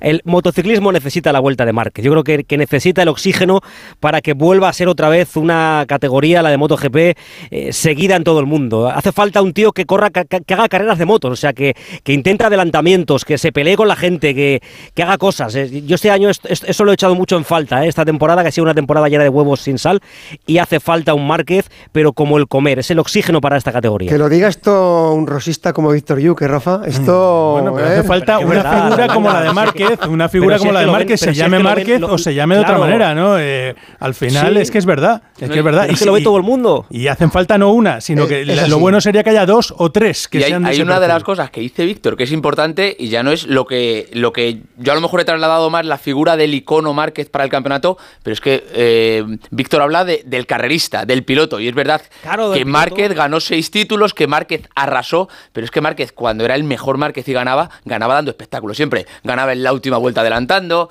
ganaba remontando posiciones, era un espectáculo verle en pista. Estoy harto ya, estoy harto de, de las carreras que este año ha habido muchas, del tío que se escapa, del tío que se escapa y, y- y hay una caravana detrás de pilotos que están todos a un segundo que dices, la carrera más ajustada de la historia, sí, 10 pilotos en, do- en un segundo y medio, pero es que no se adelanta nadie, o sea, yo quiero ver a, a eso, a un, a un piloto que llega y dice, venga, va, señores, vamos a empezar a darle mandanga al tema, porque es que si no... Pues, pues eso. Y, y ese es Márquez. Eso, compañero, lo vas a poder ver. Lo primero, lo primero, ya sabemos que Márquez tiene ahora mismo ya una situación física más o menos demostrable y en forma. Pero ahora lo que sí tenemos que ver, que parece mentira, que Honda esté, tenga, o sea, tenga, esté teniendo tan lentamente la respuesta para estar con, un, con una moto, eh, vamos, por- para que pueda luchar, porque es que las últimas carreras que ha hecho Márquez ha sido rompiéndose los, Es que Paco, los, los codos. eh, o sea, desde, Es así. Desde 1982, que volvió Honda, ¿eh? ha ganado 24 de los 38 títulos y es la primera vez que, Es no que ha la conseguido ni un podio. Ni un podio. Ni un podio. Es Es que que es la-. Yo creo que les faltaba el faro de Márquez ahí, ¿no? Sí, Un poco. sí, la diferencia de estar ganando todo con, con esa moto, aparte del piloto, por supuesto, pero, eh, pero es que ya una vez que ya tenemos recuperado Márquez, ahora lo que necesita de verdad que Honda, eh, vamos, se pringue y, y desarrolle la moto a ver si para el año 2023... Para ser exacto, Ya. salvo el podio de Paul Espargaró en la primera carrera de Qatar, que quedó tercero, Sí. ni la ha olido en todo el No, año. lo dramático de Honda es, si miras en la clasificación de constructores. Ha sido la última. La última. Por detrás de KTM, de Aprilia, que se ha añadido un salto, de Suzuki, pero ha sido la última. claro, Imagínate Ah, con esta moto, Barça con, con- con estando esa en onda, de descenso. Checho, con, esa onda eh, es imposible ganar un mundial. O sea. No había con ningún esta piloto. moto ganará alguna carrera, pero o le ponen una moto de verdad para pelear con las Ducati, que yo creo que son evidentemente la referencia de la, de la categoría, o es imposible. O sea, nos dará espectáculo, nos levantará del sofá, pero no va a poder ganar el mundial si no le dan una moto eh, ¿no que esté más o menos al nivel. ¿No os parece muy preocupante eh, que el hermano de Mar Márquez, al que le dieron la oportunidad de subirse en, en la HRC y que la segunda parte de la temporada, yo creo que hizo una temporada más que digna eh, y que luego le bajaron, bueno, se subió Paul Espargaró, eh, no le dieron la segunda, la segunda temporada, la segunda oportunidad. ¿No os parece preocupante que en su salida Alex Márquez se haya pegado la rajada que se ha pegado, porque para mí es una rajada importante diciendo que no les dejan, que no les escuchan, que en Honda eh, se trabaja de una forma, no sé. Sí, sí, de- desde luego, tanto a ¿No Alex. es significativo a que el apellido Márquez diga eso? como a Paul Espargaró se les ha hecho la temporada larguísima, lo decían. Yo recuerdo, no sé si Jerez o Montmeló hablando con ellos y decían que estaban deseando que, acaba- que acabase la temporada. Eh, cambiar de aires, dejar una moto que ha sido han pasado penurias con ellas Sí, pero y, y yo me, déjame, y yo me déjame quedo déjame decirte una cosa, o sea, para ser más claros. ¿No crees, no creéis que eh, Alex Márquez es portavoz familiar? no pues pues hay una cosa importante Rafa el próximo año dónde corre Márquez va a correr en Ducati Eso te iba a decir yo. ¿Cuánto le queda la de mejor- contrato mejor a Marcos? moto. Dos. dos años. Le quedan dos. Renovó cuatro hasta el 24, o sea, le quedan dos temporadas. Alex Márquez en Valencia, en el test postemporada, dos días después de acabarse la temporada, se sube por primera vez a la Ducati. A una Ducati 2021, una Ducati hace dos años, una Ducati satélite del equipo Gresini. Y cuando se baja de la moto, se baja con una sonrisa. Hace los mismos tiempos en un día que lo que ha hecho con la Honda, diciendo que le falta, tiene mucho margen de desarrollo, mucho margen todavía de, de conocer la moto, pero que ya la está sintiendo muy suya. Y claro, a, a la pregunta, oye, eh, tú esto, eh, ese, ese flujo de información que tienes con tu hermano, le contarás, le dirás.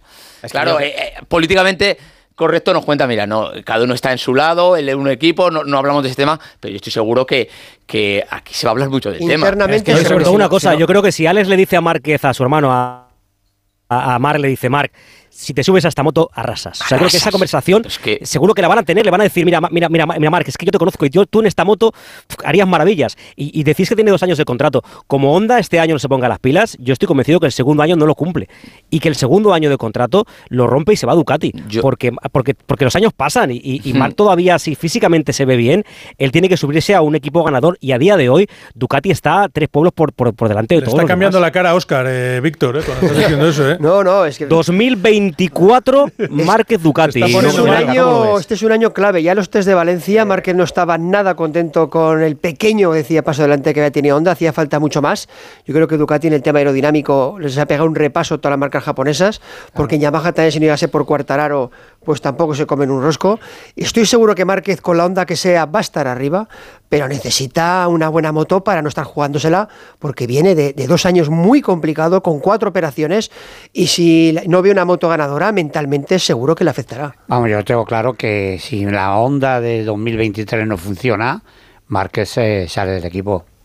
Vamos. Totalmente. Pues yo, yo, yo mira, yo déjame deciros, creo que yo veo más eh, la salida en el 25. Creo que sí que Márquez va a respetar el contrato, pero porque hay, hay una parte también de agradecimiento de Marc de, de cómo le ha cuidado o le ha tratado Honda estos años de la lesión. Ya, pero Chechu, le ha Chechu, respetado si Marc- el contrato. Sí, sí. Le ha, le ha- la verdad es que ha tenido toda la, toda la paciencia del mundo, por así decirlo, Honda con Marc, para no tenerla también hay que decirlo, pero bueno, que, que podría haber sido que no.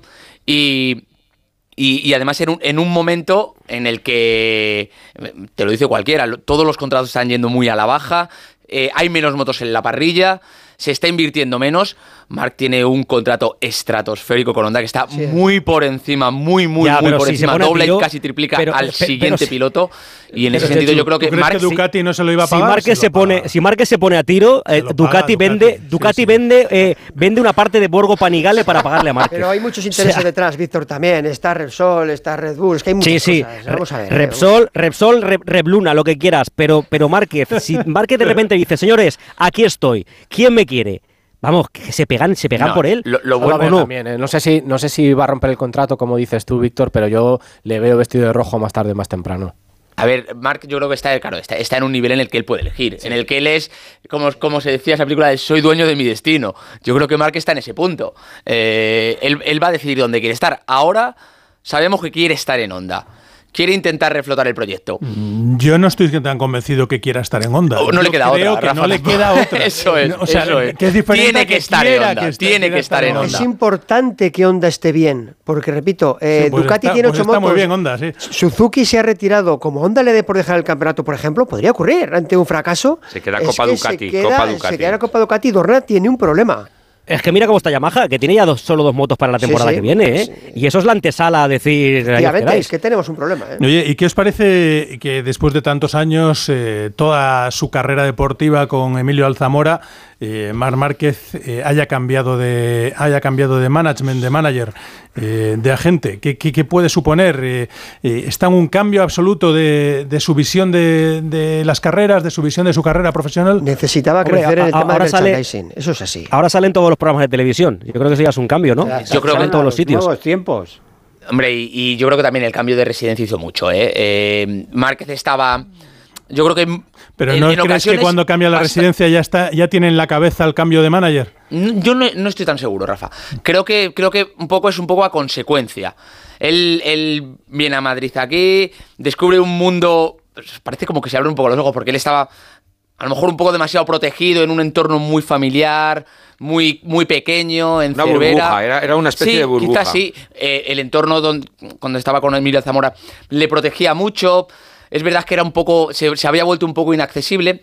Llega aquí a Madrid, eh, empieza a hacer muchas cosas. Bueno, sabemos que su actual manager, Jimmy, Jimmy Martínez, es, eh, pertenece a Red Bull, que es uno de sus patrocinadores un poco que se le abren un poco el mundo, se le abren los ojos, descubre que cada fin de semana puede ir a un partido de tenis, puede ir a ver un estreno de un musical, de este- y, y yo creo que es un poco la evolución del piloto y de la persona, y le hace un poco cambiar, pues eso, el, el- el manager de toda la vida de su pueblo por una cosa un poco más grande, más global, y yo creo que también para, como dice Marque, eh, Más o menos es como cuando tú sales de Pinto, ¿no? eso es, yo de cuando, cuando pasé a la universidad Pero descubrí escucha, un estás haciendo, mundo. estás, haciendo, estás haciendo amigos en Barcelona, ¿eh? Porque va, parece que, parece que ya está viviendo en Laponia, que no tenía sitios donde ir, No, ver, que no había Cer- teatros, que no había No, musicales. pero que- Cerve- que no- él- él pero vivía él estado muy, en Cervera, muy en ¿no? Cervera, eh, Víctor, es Está verdad. al lado de esta, ¿no? Está, está al lado de Barcelona. sí, pero, pero, no pero vivía en un entorno muy familiar, ¿eh? Sí, yo sobre todo entiendo que con Emilio Zamora es un, un, un carácter más cerrado, ¿no? De, de cerrarte, de no contar cosas, de, de estar como más retraído. Lo que tú has dicho de ser inaccesible un poco también a la gente, ¿no? Y a los medios de comunicación.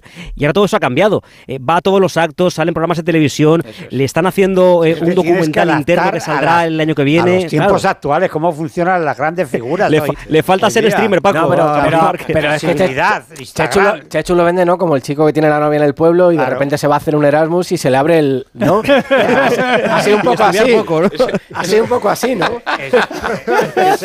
Es que esa es la realidad. Le vamos a mandar la cinta a Marc. Eso no lo hacía Emilio Alzamora, no lo hacía. ¿Lo desde- queréis comparar como yo que soy aragonés con Paco Martínez Soria cuando vino a Madrid? o?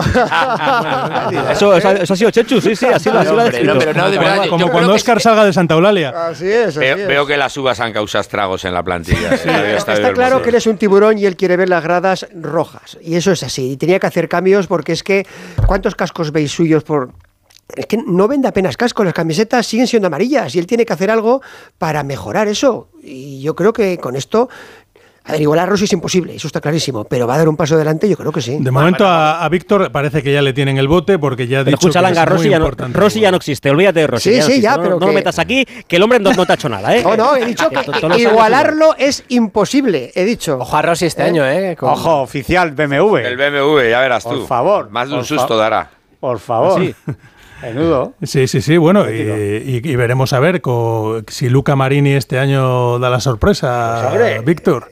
La cosa yo creo Hombre, que... lle- lleva, lleva Ducati. Bezzecchi. Es que la- con, con Ducati, fíjate, eh, este año pasado todos los ducatistas lo que han hecho, ¿no? Es que han ganado carreras casi todos. O sea que, y vamos, ojito eh, el está duelo. Bastianini con Banaya, ¿eh? Ojito que compañeros... Bueno, estamos hablando de Ducati, pero la realidad es que Ducati ha ganado este título y solo tiene dos en Y toda su ha historia. habido- Uno ha con Stoner en 2007 y otro con Bañaya este año. Eh, tampoco, tampoco pasa nada, ¿no? Porque cada 15 años No, ganen no, un no, es título. necesario que gane tampoco otra. pasa nada. Habiendo pasado Rossi, habiendo pasado Lorenzo, habiendo, o sea que no, oye, que no es porque hayan estado huérfanos de pilotos de primer nivel. Y luego además esta, esta temporada, claro, nosotros estábamos como a mitad de temporada, como un poco con un- una cierta ilusión, ¿no? Viendo que había otra marca con otro, con otro piloto, porque claro, el desastre de Yamaha y de Honda, eso estaba aparcado a un lado.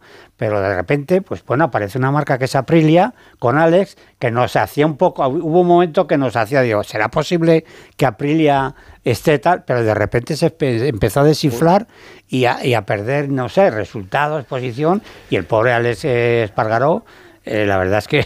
no Pero no le podemos quitar mérito, No, Paco, no, no, porque ha hecho eso- una temporada en la que ha por- ilusionado a la gente eso, por- y en la que hizo alguna carrera absolutamente lo de Asen- memorable. Lo de Asen fue brutal. la carrera de su vida, claro. El adelantamiento del año, Claro, creo yo, ¿eh? claro, Y no, la carrera de su vida. Y creo que ha sido de lo poco positivo que, hemos, que han tenido lo- lo- los pilotos Pero españoles. que había momentos que veíamos que en una carrera a otro veíamos que, que, que veíamos la Aprilia y Alex Espargaró, pues hombre, que va a luchar hacia poles y va a luchar por la carrera, etcétera.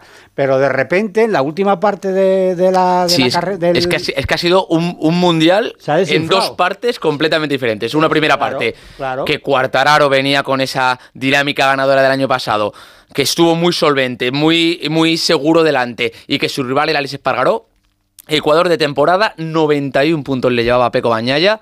Y empieza justo la segunda parte de la temporada, Vendaval Ducati. Cuatro victorias consecutivas a Bañaya, se mete en la pelea, se habla de que si órdenes de equipo, ni le hicieron falta a Bañaya las órdenes de equipo, porque es que con como iba la, la Ducati en aquel momento ya era imposible. Y luego es que en las últimas 10 carreras, Cuartararo 4 ceros, Alex sube un podio solo con la Aprilia.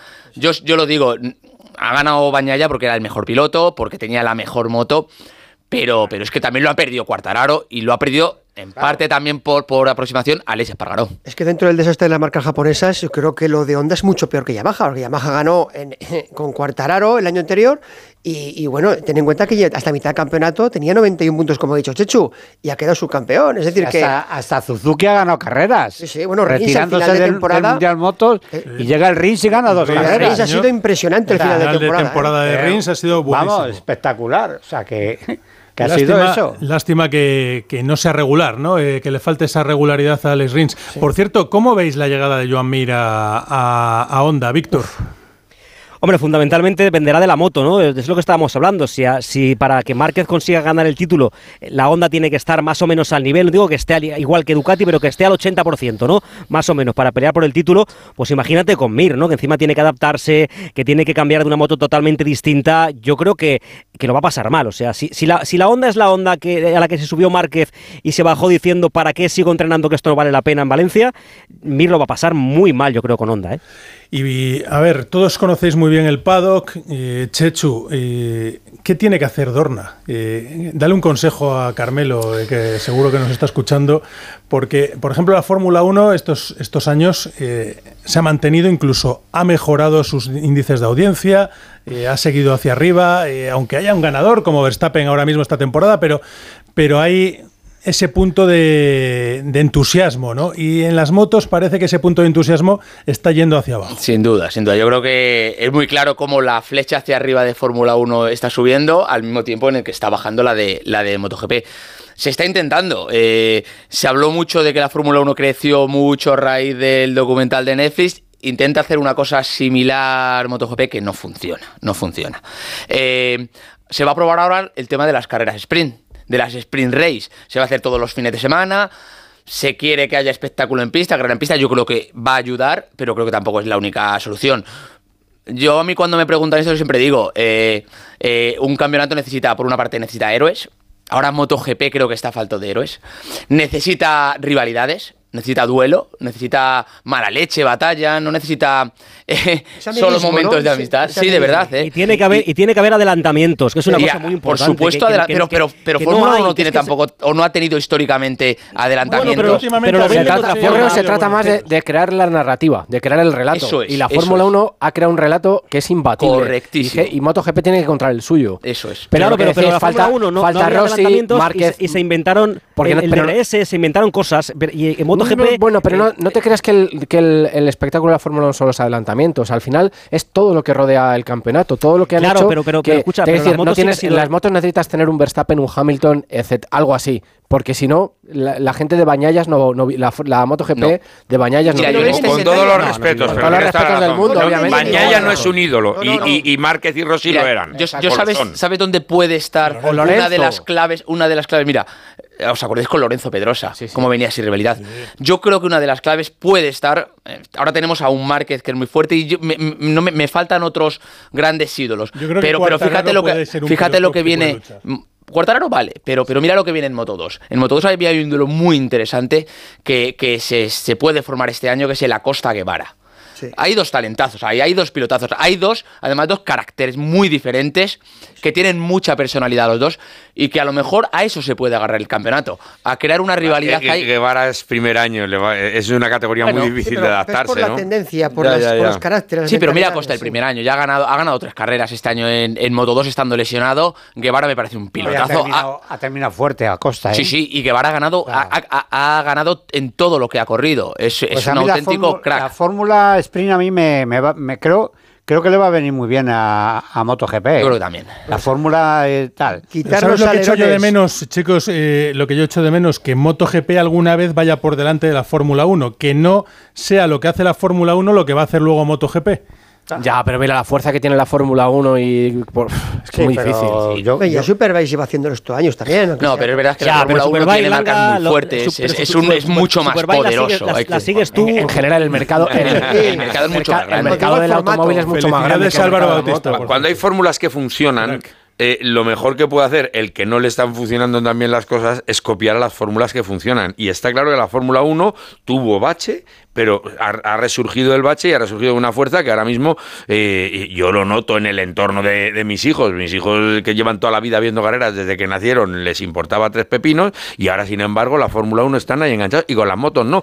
Cuando y probablemente visualmente la moto hay más cuerpo a cuerpo y, y sea más atractivo eh, si no entras en otro. Pues ahora la gente. Pero claro, es que, es que mi hija va, va la- va- iba al máster y en el máster el lunes todo el mundo hablaba de Fórmula 1 o la veía Claro, conmigo. el pico gordo, el, el pico, el pico gordo de rivalidad Hamilton Verstappen, eso hace mucho también. No, Claro, también fijaos quiénes que- son- tiene- ha de- ha de tener eso. ¿Quiénes son los magos del entretenimiento? Los norteamericanos, Los americanos, ¿no? eso ¿Cuánto le ha costado a la Fórmula 1 triunfar en Norteamérica? Años y años y años. Siempre se hablaba de que necesitaban conquistar el mercado americano y lo están empezando a conquistar ahora. Y es que va a haber cuatro, cuatro carreras allí. Y está el tema de Netflix. Y es que están todos los circuitos cuando van allí llenos. Y el de México, que está al lado, está lleno. Y americanos que van también a México a ver la carrera. Y aparte- Eso es fundamental. Hay que reconocer que son unos genios los Y americanos en el y marketing. además ¿eh? de todo eso, es un gran marketing. Hoy Eso, es eso, marketing, marketing, la, la Claro, cultura del entretenimiento. Tienes que vender un la indu- paquete- esa un industria del paquete- entretenimiento. Sí, porque el, deporte la- más o menos es el mismo, pero han conseguido envolverlo con una serie de, de factores que, Mira. que le- que les, que les están ayudando creo a, a- a- a- a ese resurgir que, claro, estaba en horas bajas. Si quitaran 1 los también. alerones, eso es una opinión mía, todo este tema de aerodinámica, si volvieran un poco a lo de antes, yo creo que sería mucho más fácil adelantar y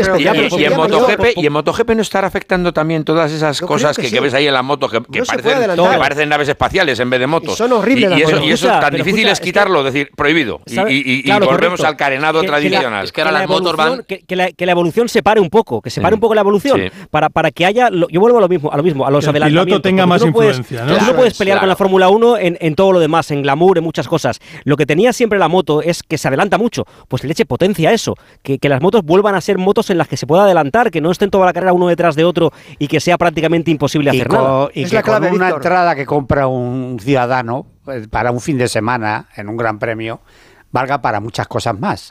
No solamente el asiento de la fila 14 en la tribuna tal para ver el Un pincho de tortilla, una caña. ¿Te, te refieres a eso, Paco? Un, concier un concierto por las tardes. Eso, eso, eso, es lo que hace la Fórmula 1. Por las tardes. Lo que, sea, lo, lo que está ahora muy de moda que son las experiencias. Claro. Una Y acercar más, Mar- y acercar market- más a marketing. los pilotos a la afición. Mira, Porque es creo un paseo que por eso el- hace falta, porque Claro. eh, yo de verdad, señores de Dorna, con todo el cariño, o sea, no es posible que no se permita, por ejemplo, pues eh, yo recuerdo a Óscar eh, celebrando un cumpleaños con Mar Márquez que colgamos un vídeo que no tenía nada que ver con la Fórmula 1 y nos echaron la bronca, digo, con las motos y nos echaron la bronca porque era dentro del hospitality o del camión Sí. o de no sé qué. O Bueno, sea, eso que pasa en no la Fórmula podemos- 1 también. Sí, no, no, Ya, yo, pero- yo- yo pero- creo que la Fórmula 1 es todavía más cerrada No, que las bueno, motos. Lo que pasa es que pues, las motos han intentado eh, seguir esa, esa línea de cerramiento y que yo estoy de acuerdo con Rafa que no. Que, Que no precisamente tiene motos sentido. lo- La Tiene Fórmula que ser 1 lo que mucho ha hecho más es- cercano. La Fórmula 1 lo que ha hecho es abrirse por, por otro camino hacia el público, ¿no? Que estaba muy cerrada y se ha abierto por otro camino, ¿no? Por el camino, por, por diferentes caminos, ¿no? Por el marketing, por, Al- por hacer otras, el- otro tipo de Sí, pero tiene que abrirse más. Yo estoy de acuerdo con Rafa. Yo estoy de acuerdo con Rafa, porque esto pasa en el fútbol.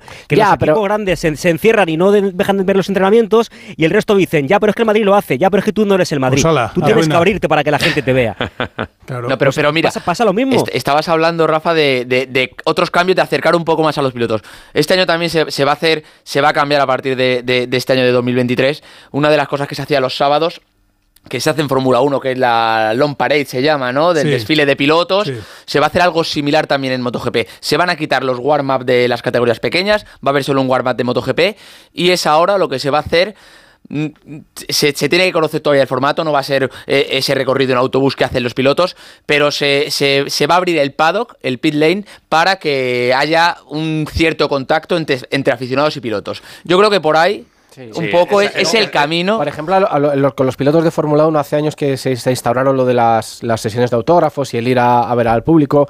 Al principio lo hacían de malísima gana porque estaban acostumbrados a no hacerlo y ahora lo hacen de buena gana, ¿no? Y van encantados a las sesiones de autógrafos, vacilan con el público, yo qué sé. Y van los Eh, contratos. Exacto. Es, es- es su fondo de comercio. Realmente, si ellos ganan lo que ganan, es porque son ídolos de masas. Claro. Si, si, si, si te olvidas de que existen las masas y te encierras en tu urna, pues entonces eh, ya se- hay una separación y se termina perdiendo la idolatría. Antes- Pero es que todo lo eso que que, hace- decís, todo eso que decís lo hacen en, en Valencia, ¿eh? Todo eso que decís Sí, de, claro. de acercar al público, a- hacen el pit wall los, vier- los jueves, Los hacen no sé sí. qué. ¿Y qué pasa en Valencia? Que se llena todos los años. Sí, todos los O sea, años. tú en- en Va- Valencia sí, que ofrece Todos algo más. Bill Wall que estaba, lo único que hacen ahora el paddock show también en la parte de afuera y salen algunos pilotos a ¿Habéis la, vi- a la zona donde están los aficionados. ¿Habéis visto lo que hace Superbikes? Sí, Sí, abierto. lo de No. los podios, los podios los hacen abiertos al hacen público. los podios, entran por un pasillo recibido por, por la gente, los propios aficionados que han ido a la carrera. Están allí dentro. O sea, Eso lo han decir, hecho muy hielo toda la vida, esas- pero que la gente, por eso, la, gente esas- rompía las vallas para esas- Claro, Bueno, ya- otra de las cosas también que se va a hacer eh, este año va a ser eh, que acabe la carrera y va a haber invasión de pista en todos los circuitos. eh. De hecho, por eso la, la última carrera del día siempre va a ser MotoGP. Acaba MotoGP, se va a abrir la- las gradas y va a haber invasión de pista en, en todos los al circuitos. estilo de Le Mans, 24 horas de Le Mans. Sí, que- Mugello que se ha hecho eso decía, en Monza. en Monza. En se- Mugello ha hecho, muy habitual. eh, en Mugello se ha hecho toda la vida, pues va a ser así también. Pero en- fijaros que eh, hace no tanto tiempo eh, teníamos pilotos como Álvaro Bautista, del que hablábamos antes, campeón de la Superbikes esta temporada, al que cuando ganó en 125 yo creo que toda España eh, conocía eh, y reconocía, salía en todos los sitios, era Ahora mm, ganamos en Moto 2 con Augusto Fernández, ganamos con Izan Guevara en Moto 3 meritazo total, un temporadón de los dos brutal, pero sin embargo no, es no son pilotos ya a los que la gente ponga cara. Si te vas a la calle, no les ponen cara, no es el, el piloto conocido del gran público. Quiero que se escuche a los dos aquí, eh, porque se lo han ganado, y Augusto y eh, e Izan celebraron así sus títulos cuando fueron campeones del mundo esta temporada. Bueno, muy contento, no me lo creo aún. Lo hemos llevado yo creo que bastante bien, eh, la presión, pero sabíamos que lo que nos estábamos jugando. Y no sé, poco a poco me lo voy creyendo. Ha sido un año increíble, me lo he pasado muy bien. Incluso esta carrera, lo siento por Ogura que se ha caído, pero me ha dejado disfrutar, por lo menos las últimas vueltas de Moto 2. Eh, poder ganar el mundial quedando primero, la verdad que, que es brutal. Eh, somos campeones del mundo, presión fuera, nervios fuera ya. Ahora toca celebrarlo con todo el equipo. Solo toca que para dar agradecimiento a todo el mundo que me está apoyando, eh, empezando por mi familia, después todo, todo mi equipo que ha estado ahí todo el campeonato en las malas y en las buenas y después ya a todos mis amigos y toda la gente que me apoya por detrás. Pues son Augusto Fernández e Izan Guevara. Seguramente muchos de nuestros oyentes ahora mismo dirán, no les pongo cara.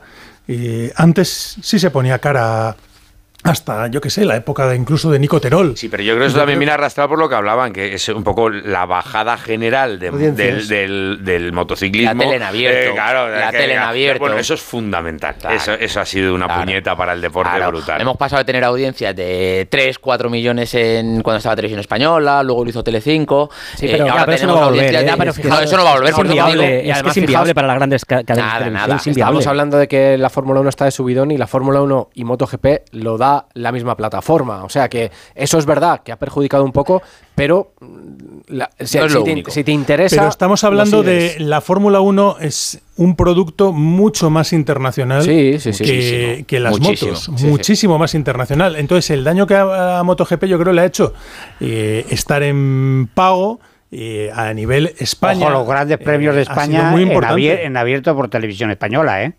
Y, que, y que- una cosa, Rafa, tradicionalmente, el Mundial de Motociclismo, cada categoría del Mundial de Motociclismo era, era un campeonato del mundo eh, Pues porque como lo tal. disfrutamos desde siempre Pero por, no, por pero- es que- es que a Jorge eso Martínez es, Gaspar, pero- por toda la tradición que tenemos. en Sí, ahora el objetivo cada vez menos. sea subir a ahora, ahora MotoGP. eso, Moto 2 y Moto 3 son un poco categorías de acceso, categorías de pro- no de promoción, son títulos mundiales, pero, pero ahora todos quieren llegar a MotoGP lo antes posible, ganar el título de MotoGP es el importante y, y casi Moto 2 y Moto 3 es un, es un trámite, es un paso casi necesario para llegar a, a Es que MotoGP. acabas de escuchar, acabamos de escuchar a Augusto Fernández, que ha ganado el, mu- el Mundial de Moto 2, y ya la temporada que viene va a MotoGP, pero va a MotoGP con, con una moto que, pff, es que la temporada pasada, yo qué sé, es que la es gas, gas, esta- es que... ¿Qué le pasó a es Raúl que- Fernández, por ejemplo? Por eso digo, o sea, si no hay un hueco claro para subir a MotoGP, para ver que puedes hacer algo, o yo qué sé, el quedarse otro año más, eso ya, ya sé que no pasa, que no va a pasar porque, Fíjate, porque ahora el objetivo es estar en ha MotoGP. tenido mejor visibilidad el mundial que hizo Acosta en 120, eh, Moto 2, Moto perdón, 3. en, Moto en 3. Moto 3, Moto 3. más visibilidad que el, el Moto 2 de este año de Ferrari. por la, pero por fijaos la un- personalidad de Acosta. Pero ¿no? fijaos Por la un- forma, sí, sí. ¿Cómo ganaba? Fijaos una cosa que estamos hablando antes de que la Fórmula 1 va un paso por delante de MotoGP siempre y tal. Ahora mismo la escalera que tiene montada la Fórmula 1 está copiada de MotoGP y de hecho ellos lo reconocen que a la Fórmula 1 le gusta cómo lo tiene estructurado MotoGP, ¿no? Moto 3, Moto 2, MotoGP. Y en, y en la Fórmula 1 han querido hacer lo mismo. Fórmula 3, Fórmula 2 y Fórmula 1, ¿no? Con lo cual también hay, digamos, ideas de MotoGP. Sí, y, y las categorías secundarias no tienen mucho seguimiento, la verdad. No, pero bueno, pero al final tú ves un piloto en Fórmula 3 que como George Russell o como Leclerc que empiezan en Fórmula 3, que ganan en Fórmula Pe- 3, pero desde suben a. Fórmula 2. Pe- Pero el gran público no, no le presta. Pero Eso es sí, una de claro, las en cosas. España no hemos tenido pero- pilotos pero, va, es, de es una, punteros, claro, sí, pero sí. es una de las cosas que quiere mejorar la Fórmula 1. De hecho, este año la Fórmula 2 eh, va a estar en Australia, va a estar en más carreras porque quieren que sea realmente como una especie de mundial. No puede ser mundial porque es un, un, digamos, un, un coche estándar, solo es un, un- un chasis que es de Dalara y un motor que es para todo el mundo igual. Pero sí que quieren que eh, la gente vea no solo la Fórmula 1, sino que vean todas las categorías de acceso, traer fíjate, patrocinadores eh, a esas categorías, etcétera. Jacobo, que hace unos años este programa era, era todo lo contrario, era, era, era vacilar de la moto. ¿Os acordáis? Que nos Sí, sentábamos sí, aquí los sí, de las motos sí, sí, y vacilábamos en plan, ¿qué mundial tenemos? ¿Qué divertido? Vaya. Fórmula 1 esto que os coméis ahí todos los fines de semana y ahora estamos llorando aquí por las motos. Desde No, que no. aparecido la aerodinámica, yo creo que hemos ido a menos. Que, os sirva de consuelo. También hubo un tiempo, a lo mejor vosotros no habíais nacido, que eso ocurría con los rallies. Ahora no, pero, pero volverá, volverá. Bueno, ¿qué va a pasar con los rallies, Pipo, esta temporada? Bueno, pues eh, Te lo, yo, te lo meto ahí de, de, yo, rondón, yo- así. yo- yo era porque venía a hablar, venía a hablar de lo que venía a hablar y como veo que no me dais. ¿Te has colado? que no, no, hombre, yo, Antes yo- de que cierren los de las motos. Hay rallies, ¿eh? Hay rallies, es- ¿eh? este, este año va a ser, va a ser- yo creo que va a en ser Monte Carlo, ¿no? Eso no cambia. eh, Sí, y, y a la vuelta a la esquina. Yo ya tengo casi preparada la maleta. Eh, la- lo cierto es que es que los rallies este año van, yo creo que van a ganar. ¿Por qué? Primero porque ahora ya eh, el efecto Robampera se ha diluido, ahora toca eh, todos a por Robampera. Segundo, porque también era un año de inicio de nueva reglamentación técnica, que a algunos les pilló más con el paso cambiado y a otros menos, pero parece que, mm, ahora van a salir con cierta igualdad. Eh, luego también es importante, yo creo, el hecho de, la huida de Tanak a, Ford, pues es bueno para, porque Ford al, al final el año pasado sí ganó Monte Carlo con Loeb, ¿y qué más hizo? Pues poca cosa más. Sin embargo, ahora tienen un piloto que va a luchar por el campeonato, con lo cual Ford tiene un piloto que va a luchar por el campeonato, Toyota tiene dos, porque Robampera y Evans han luchado los dos últimos años, han luchado por el título. y en Hyundai está, está Neville. Eh, yo creo que, que- que- va a ser un año interesante. Y con respecto a Dani, pues qué decir de Dani, que va a cumplir 40 tacos el tío y yo le veo más en forma que cuando le conocí con 18. Él está muy en forma, si no le ocurre nada y, eh, normalmente acaba en el podio siempre. Este año lo hemos visto, empieza una carrera podio, otra carrera podio, otra carrera podio. Lleva cinco carreras haciendo podio. Y, y bueno, y este año va a tener quizás más peso en el equipo, porque al haberse ido Tanak, eh, al final eh, eh, ya estarán centrados en Neville, y, pero Dani es, es una persona que, al igual que Neville, lleva desde los inicios de ese equipo, con lo cual eh, seguramente le, se, le haga, se le haga caso y, y Hyundai también tiene que, que resurgir un poco sin los dos gallos en el, en el mismo gallinero como, como ha ocurrido estos últimos años de Tanak y, y Neville. Yo creo que eso va a ser bueno, bueno para Hyundai y con Dani como protagonista. ¿Y no crees que la salida de Tanak de ahí de, de- de Hyundai favorece a que Robampera lo tenga igual un poco más sencillo? Porque yo no veo todavía, yo no veo a Ford luchando por, por ganar el título, ¿eh? No lo Yo- sé. Yo creo, yo creo que sí. Mira, si tú analizas. eh, Ojalá, ojalá. Este año, este año había un tío que se llama Lubet, que hasta hace un año no le conocía a nadie. Pues eh, Lubet ha estado delante en rallies. Eh, Loeb ganó el primer rally, pero luego estuvo en cabeza en muchos hasta que le pasaba una cosa, le pasaba otra. Yo creo que Ford va a estar en, en la pomada y luego además la. la eh, la fusión Tanak-Ford, al final Tanak es un tío que se va de Ford, se va a Toyota y, y le veía siempre con cara agria. De, de de Toyota gana el título y según gana el título rompe el contrato con Toyota y se va a Hyundai, siempre con cara agria. Y sin embargo cuando corría en, en Ford, que simpático no era porque nunca ha sido simpático, pero cuando corría en Ford no, Relajado, tenía, ¿no? no tenía esa cara agria. Entonces, la fusión mal con Wilson, que al final es el padre deportivo de Tanak, fue el que le dio la. Aparte de tener los derechos sobre de imagen sobre él, pero, pero fue el, el que le dio todas las oportunidades. Yo creo que eso, eso va, va, va- va a permitir. Yo creo que vamos a, a ver una lucha a tres, que eso va a ser muy bueno para el Pipo, que tenemos aquí un regalo de Reyes, ¿no? Como siempre. Bueno, claro, eso, eso que no falte. Qué mejor regalo para, para el Día de Reyes que un libro resumen de la temporada 2022 en el cual, pues además de, lo que hemos hablado de Dani, hemos vivido el título europeo de Fren y Sara Fernández, campeones de Europa, que desde 1980 no ganaba ningún español el título de pilotos en el Campeonato de Europa. Hemos visto el resurgir de Pepe López y, bueno, y, ya hemos empezado a ver, a vislumbrar otro- otros jóvenes como Alejandro Cachón, que, que va a dar el salto al Mundial, con Pepe si no cambia nada de aquí a, a unos De aquí días. a- sí. de, de aquí a unos días. Eh, eh, o sea, que, que, mm, yo recomiendo el libro. Rally a Rally, eh, la temporada 22-23 como cada año, eh, con, con nuestro querido Pipo que está aquí al mando con Javi Bueno y que, eh, Pipo, pues eh, vamos a hacer un, si te parece, hacemos como siempre nuestro... Nuestra especie de concurso así original y mágico que hacemos por las redes, ¿no? Vamos a sortear, Vamos a sortear buscar una fórmula divertida porque, Sí, sí, porque sí, sí, seguro. Que, que a nuestros oyentes les hace ilusión. Pues eh, ahora lo hablamos también con Alberto y hacemos algo por las redes para que tengáis oportunidad de tener este rally a rally. Eh, no habíamos cerrado las motos porque quiero que me hagáis el pronóstico de la temporada. Pipo, ¿quién va a ganar en rallies primero?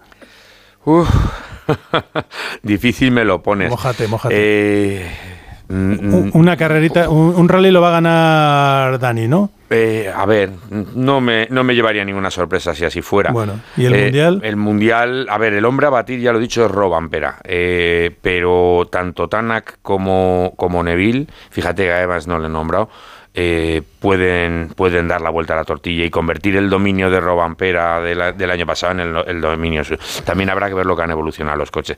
Pero el hombre a batir, indudablemente, es Robampera. Y un tío que con 22 años llega y arrasa como ha arrasado en 2022, pues lógicamente lo normal es que en 2023 vaya incluso un poquito mejor.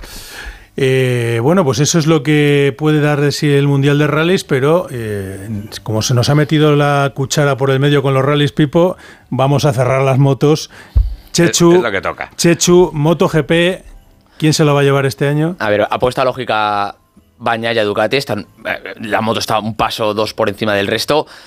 Yo, como decía antes Jacobo, esto, esto va de deseos. eh, Es 1 de enero. Yo deseo no que gane Marc, pero que Marc esté al 100% para por lo menos estar metido en la, en la batalla y que esté luchando por el título. Oscar, si está marca al 100%, yo creo que gana, ¿no? Es que yo creo que es por el bien del campeonato es más que necesario que gane.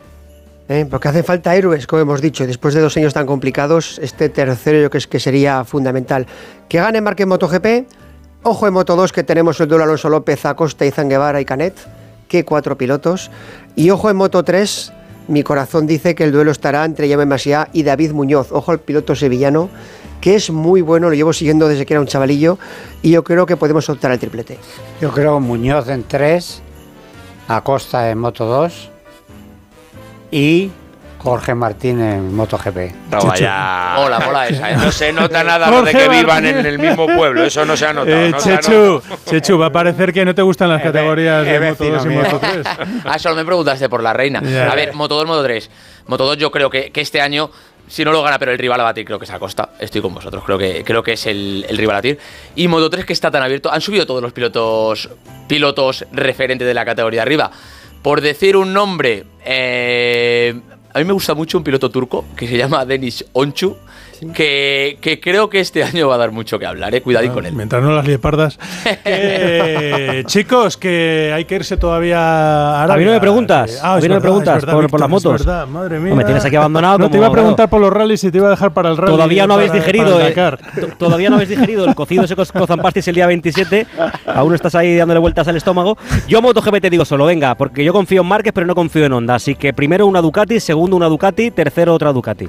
Bueno, Ole. Bueno. Ahí estamos. Pues venga, pues eh, Esto queda grabado, ¿eh? Víctor, grabado queda, ¿eh? Eh, Triplete ducatista. Y Moto 2 y Moto 3. Sí, señor. No, eh, dice que pasa. Pasa. ¿Qué pasa? De Moto 2 y Moto vale, 3, vale. ¿qué pasa? ¿Hay algún valenciano, Víctor? ¿Algún que- valenciano? Que en Moto 2 y Moto Moto 3 dos, otra Ducati. Otra. Yo con un abrazo. Chao. Y disfruta de estos días. eh, a ver si son generosos eh, los Reyes Magos, hombre, seguro que sí. Seguro, seguro. Seguro un abrazo a todos. sí. Un abrazo para Víctor Un abrazo, Vic. Abrazo. Eh, chicos, que vamos a pasar otra vez. eh, Ahora vamos a tener dos y cuatro ruedas. Vamos a hablar eh, desde Arabia, de ese Dakar que ya está en marcha, que ya ha arrancado. En Onda Cero, Radio Estadio del Motor.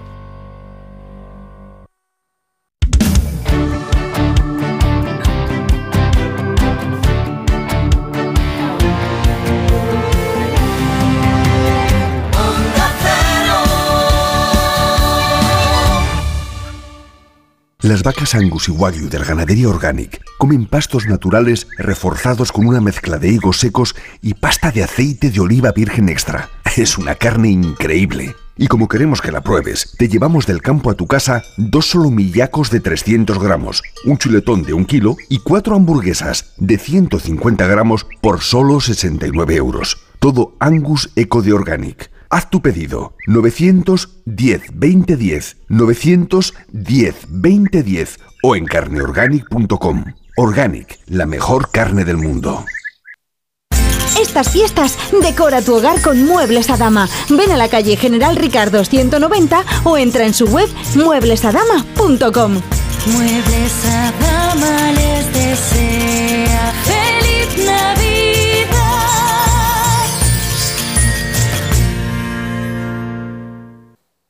Manolo, ponme un vino. ¿Qué te pongo? ¿Un No, no, no sigas. Quiero un vino de Madrid, que estamos en Madrid y son excepcionales. Pues tienes razón. Marchando, un vino de Madrid.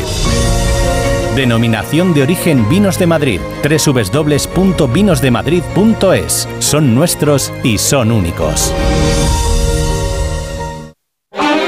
La brújula, toda la información del día. Vamos a contar las noticias. Ignacio, las noticias de, de la economía, comentábamos el paro en España. Ahora nos vamos a ir a Rusia. Ahí está nuestro corresponsal Xavier Colás. Hola, buenas tardes, Rafa. Bueno, sí que es verdad que en Rusia a veces nos A sorprende. esta hora la noticia nos lleva a Berlín. Paola Álvarez, buenas tardes. Buenas tardes, el G7. La brújula, análisis y debate. La propaganda, cuando es ridícula, es una contracampaña. El impacto que ha tenido esta historia es muy pequeño. Es impacto negativo. Hay cuatro o cinco temas que yo creo que requieren un pacto serio, La brújula, el informativo que dirige Rafa La Torre. Cada tarde a las 7 y siempre que quieras en la web y en la app. Te mereces esta radio. Onda Cero, tu radio.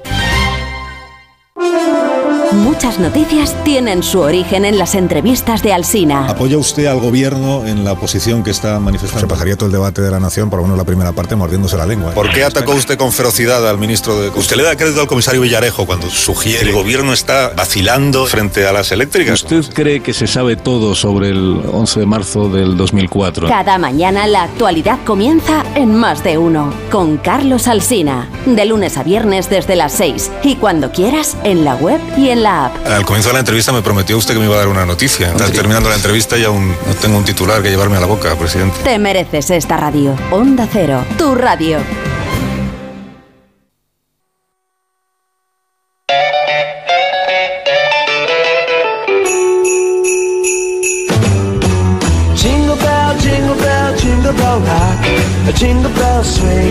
Vamos a saber cómo han sido esas campanas o esas campanadas eh, junto al Mar Rojo en ese campamento del Dakar. Allí está el hombre que nos lo va a ir contando durante todos los días, durante estas dos semanas de Dakar y que ya nos lo contó el año pasado, nos fue contando todas esas peripecias y ahora está con los amigos de relevo también contando todo lo que ocurre en el Dakar.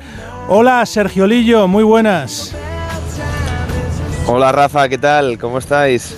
Bueno, ¿cómo habéis celebrado ahí esta despedida del 22 y el arranque del 23? Hay uvas que hay, siempre se pregunta lo mismo, pero es bueno recordarlo. Sí, sí, porque aquí al final es una Nochevieja muy, muy distinta a la que estamos acostumbrados en España. Eh, nada, básicamente terminamos o, pausamos el trabajo, nos fuimos a, cenar en torno a las 10 de la noche más o menos. Eh, la cena nada del otro mundo, lo de siempre por aquí, mucha, mucho pollo, mucho arroz y, poco más. Pero bueno, aún la gente estaba ahí con, gorritos de colores, con la música un poquito más alta de lo habitual. Y nada, cuando llegaron las, las 12, que estaba yo delante del ordenador, eh, empezó a sonar aquello que parecía un festival de estos de verano.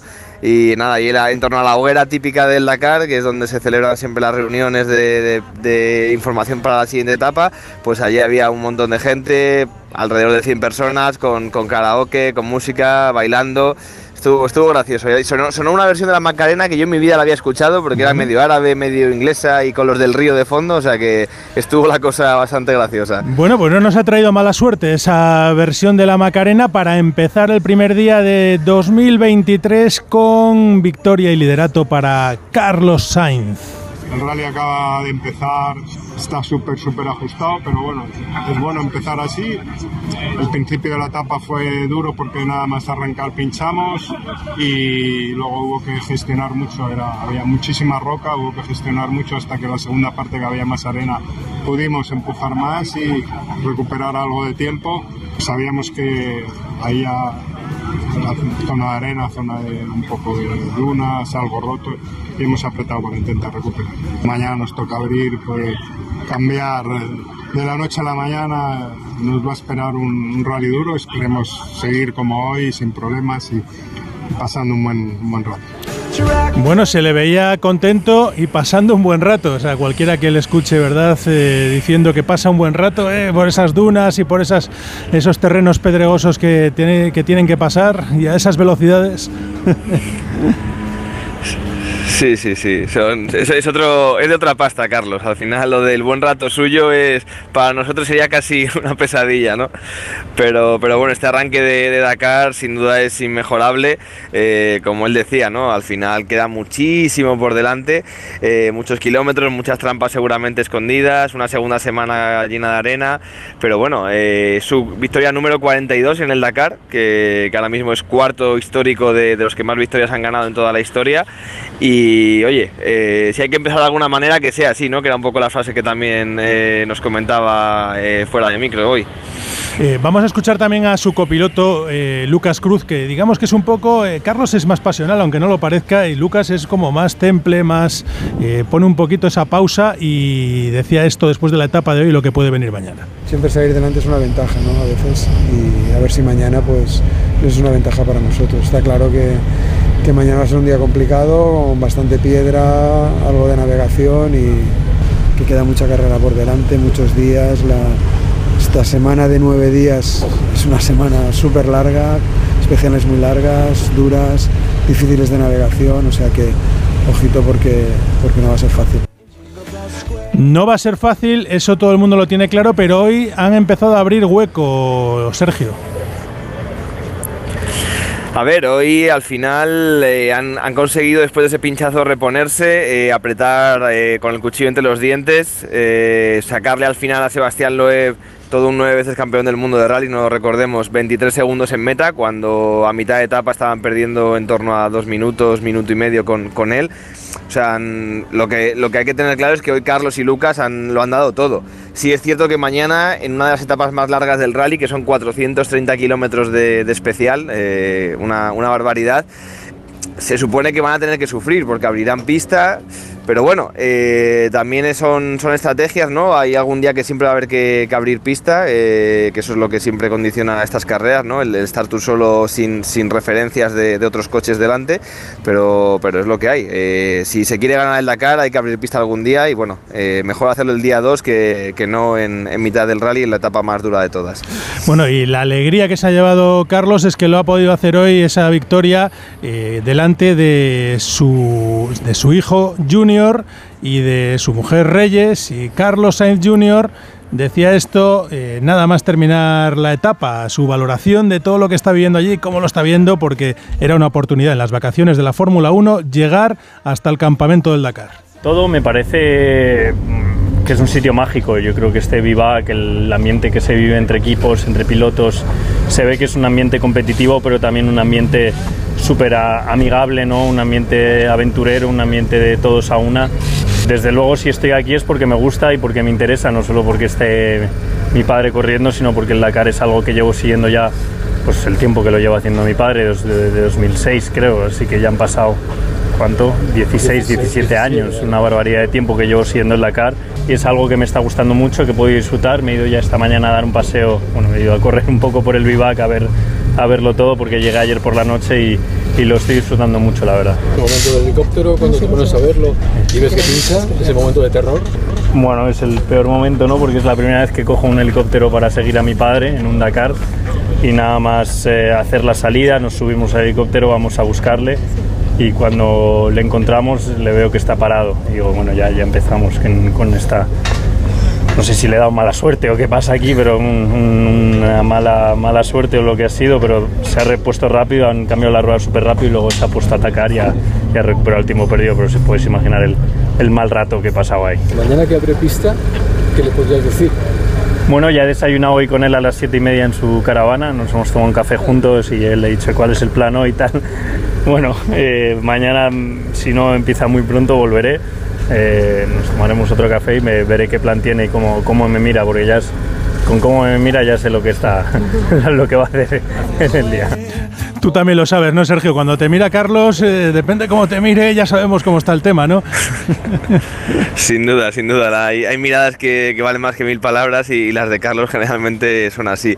Eh, quiero recalcar que al final estamos viendo como que Carlos Sainz Jr. aquí en el campamento del Vivac es algo normal, eh, pero ha sido el tema del día. Es decir, eh, a la llegada de, de su padre en el coche al, al campamento después de la etapa había un grandísimo grupo de gente, equipos de eh, miembros del equipo Audi, periodistas, incluso algún invitado VIP y de otros equipos que estaban esperando ese momento, ¿no? De ver ahí a un piloto de Fórmula 1 como Carlos Sainz, que no es habitual. eh, Alonso estuvo hace, hace tres años en 2020 corriendo, pero no es habitual que haya por aquí pilotos de Fórmula 1 y tenerle en el campamento sin duda es un, es un orgullo para, para toda la caravana dakariana y, y qué mejor manera que, que estrenarse en un, en un vivac del Dakar que con victoria de su padre y liderato en la, en la general. O sea que él decía que le había dado miedo darle mala suerte con ese pinchazo inicial, pero lo que está claro es que, es que ha sido buena suerte, ¿no? La llegada de, de Carlos Sainz hijo y también de, de la mujer de Carlos, de, de Reyes, que están Exacto. por aquí estos días. Exacto, al final ha sido buena suerte y que siga. Eh, y para mí la mejor noticia es que Oscar Fuertes, que ha tenido un fuerte accidente eh, haciendo juego con su apellido, has podido hablar con él y te decía esto después de ese susto que nos hemos llevado todos. Bueno, estamos, afortunadamente Diego y yo estamos bien, es un golpe muy fuerte, estamos muy doloridos, pero, pero estamos enteros y eso es lo principal. ¿Cómo han sido, sobre todo, bueno, lo primero el accidente y después los, los minutos siguientes que, que habrán sido complicados, ¿no? Bueno, es de estos accidentes que, que- que de alguna forma pues no sabes por qué, han- por qué suceden. Era un, era una compresión que no estaba en el roadbook, no se veía en un, en un plato muy ancho. Además luego nos hemos enterado que es el mismo sitio donde Sunderland ha tenido un accidente, por tanto... Pues estaba muy mosqueado, la organización permítanme la expresión, eh, Oscar Fuerte, es verdad, eh, Sergio, porque, como decía él, también Sunderland, el hombre que ganó el año pasado en motos, ha tenido que abandonar después de sufrir un- en ese mismo punto un accidente. Sí, la verdad es que la zona, hoy, hoy el roadbook, eh, algunos pilotos también han tenido ahí algunos problemas de activación de los puntos de paso y demás, pero bueno, lo cierto es que esa zona era una zona muy, muy amplia, eh, una especie de, de plató que se llama, ¿no? Una extensión, una esplanada gigante en la que si ibas por un metro eh, pasabas y librabas y si ibas justo por donde ha ido Oscar o donde ha ido también Sam Sunderland, campeón del año pasado en, en motos, eh, te pegabas el, el golpe, ¿no? Y la verdad es que las, ha habido, hemos visto imágenes del accidente de Oscar y la verdad es que pone los pelos de, de punta porque iba a fondo, o sea, 170 kilómetros por hora, que es el máximo que dan los coches por reglamento, a esa velocidad iba cuando Bueno, ha salido volando y pues- ha pegado varias vueltas de campana. Eh, Sergio, se nos termina el tiempo en este día de Año Nuevo, pero dime cómo va a salir mañana o cómo ha terminado hoy Joan Barreda. Pues Jan Barreda al final entre unas cosas y otras ha acabado cuarto eh, porque ha habido muchos cambios, muchas penalizaciones después de la etapa. A él sin ir más lejos, que le han puesto un minuto por pasarse del límite de velocidad en, en un punto controlado. Y bueno, sigue en esa misma posición en, en la general, cuarta posición, con opciones de todo y, y a luchar. Mañana saldrá cuarto, con lo cual, oye, eh, opciones por todo lo alto que, que con Joan eh, siempre es un- un- una apuesta segura. Mm, Cuídate mucho, eh, Sergio, y que disfrutes de este Gran Dakar que nos vas a contar aquí en Onda Cero y también en relevo. Un abrazo grande para todos. Un abrazo a Sergio Lillo y ustedes, por favor, que tengan un gran 2023. Cuidadito los que vayan en carretera, eh, cuidadito con las comidas y que disfruten de su familia, que tengan mucha salud y que podamos todos contarlo. En Onda Cero, Radio Estadio del Motor, Rafa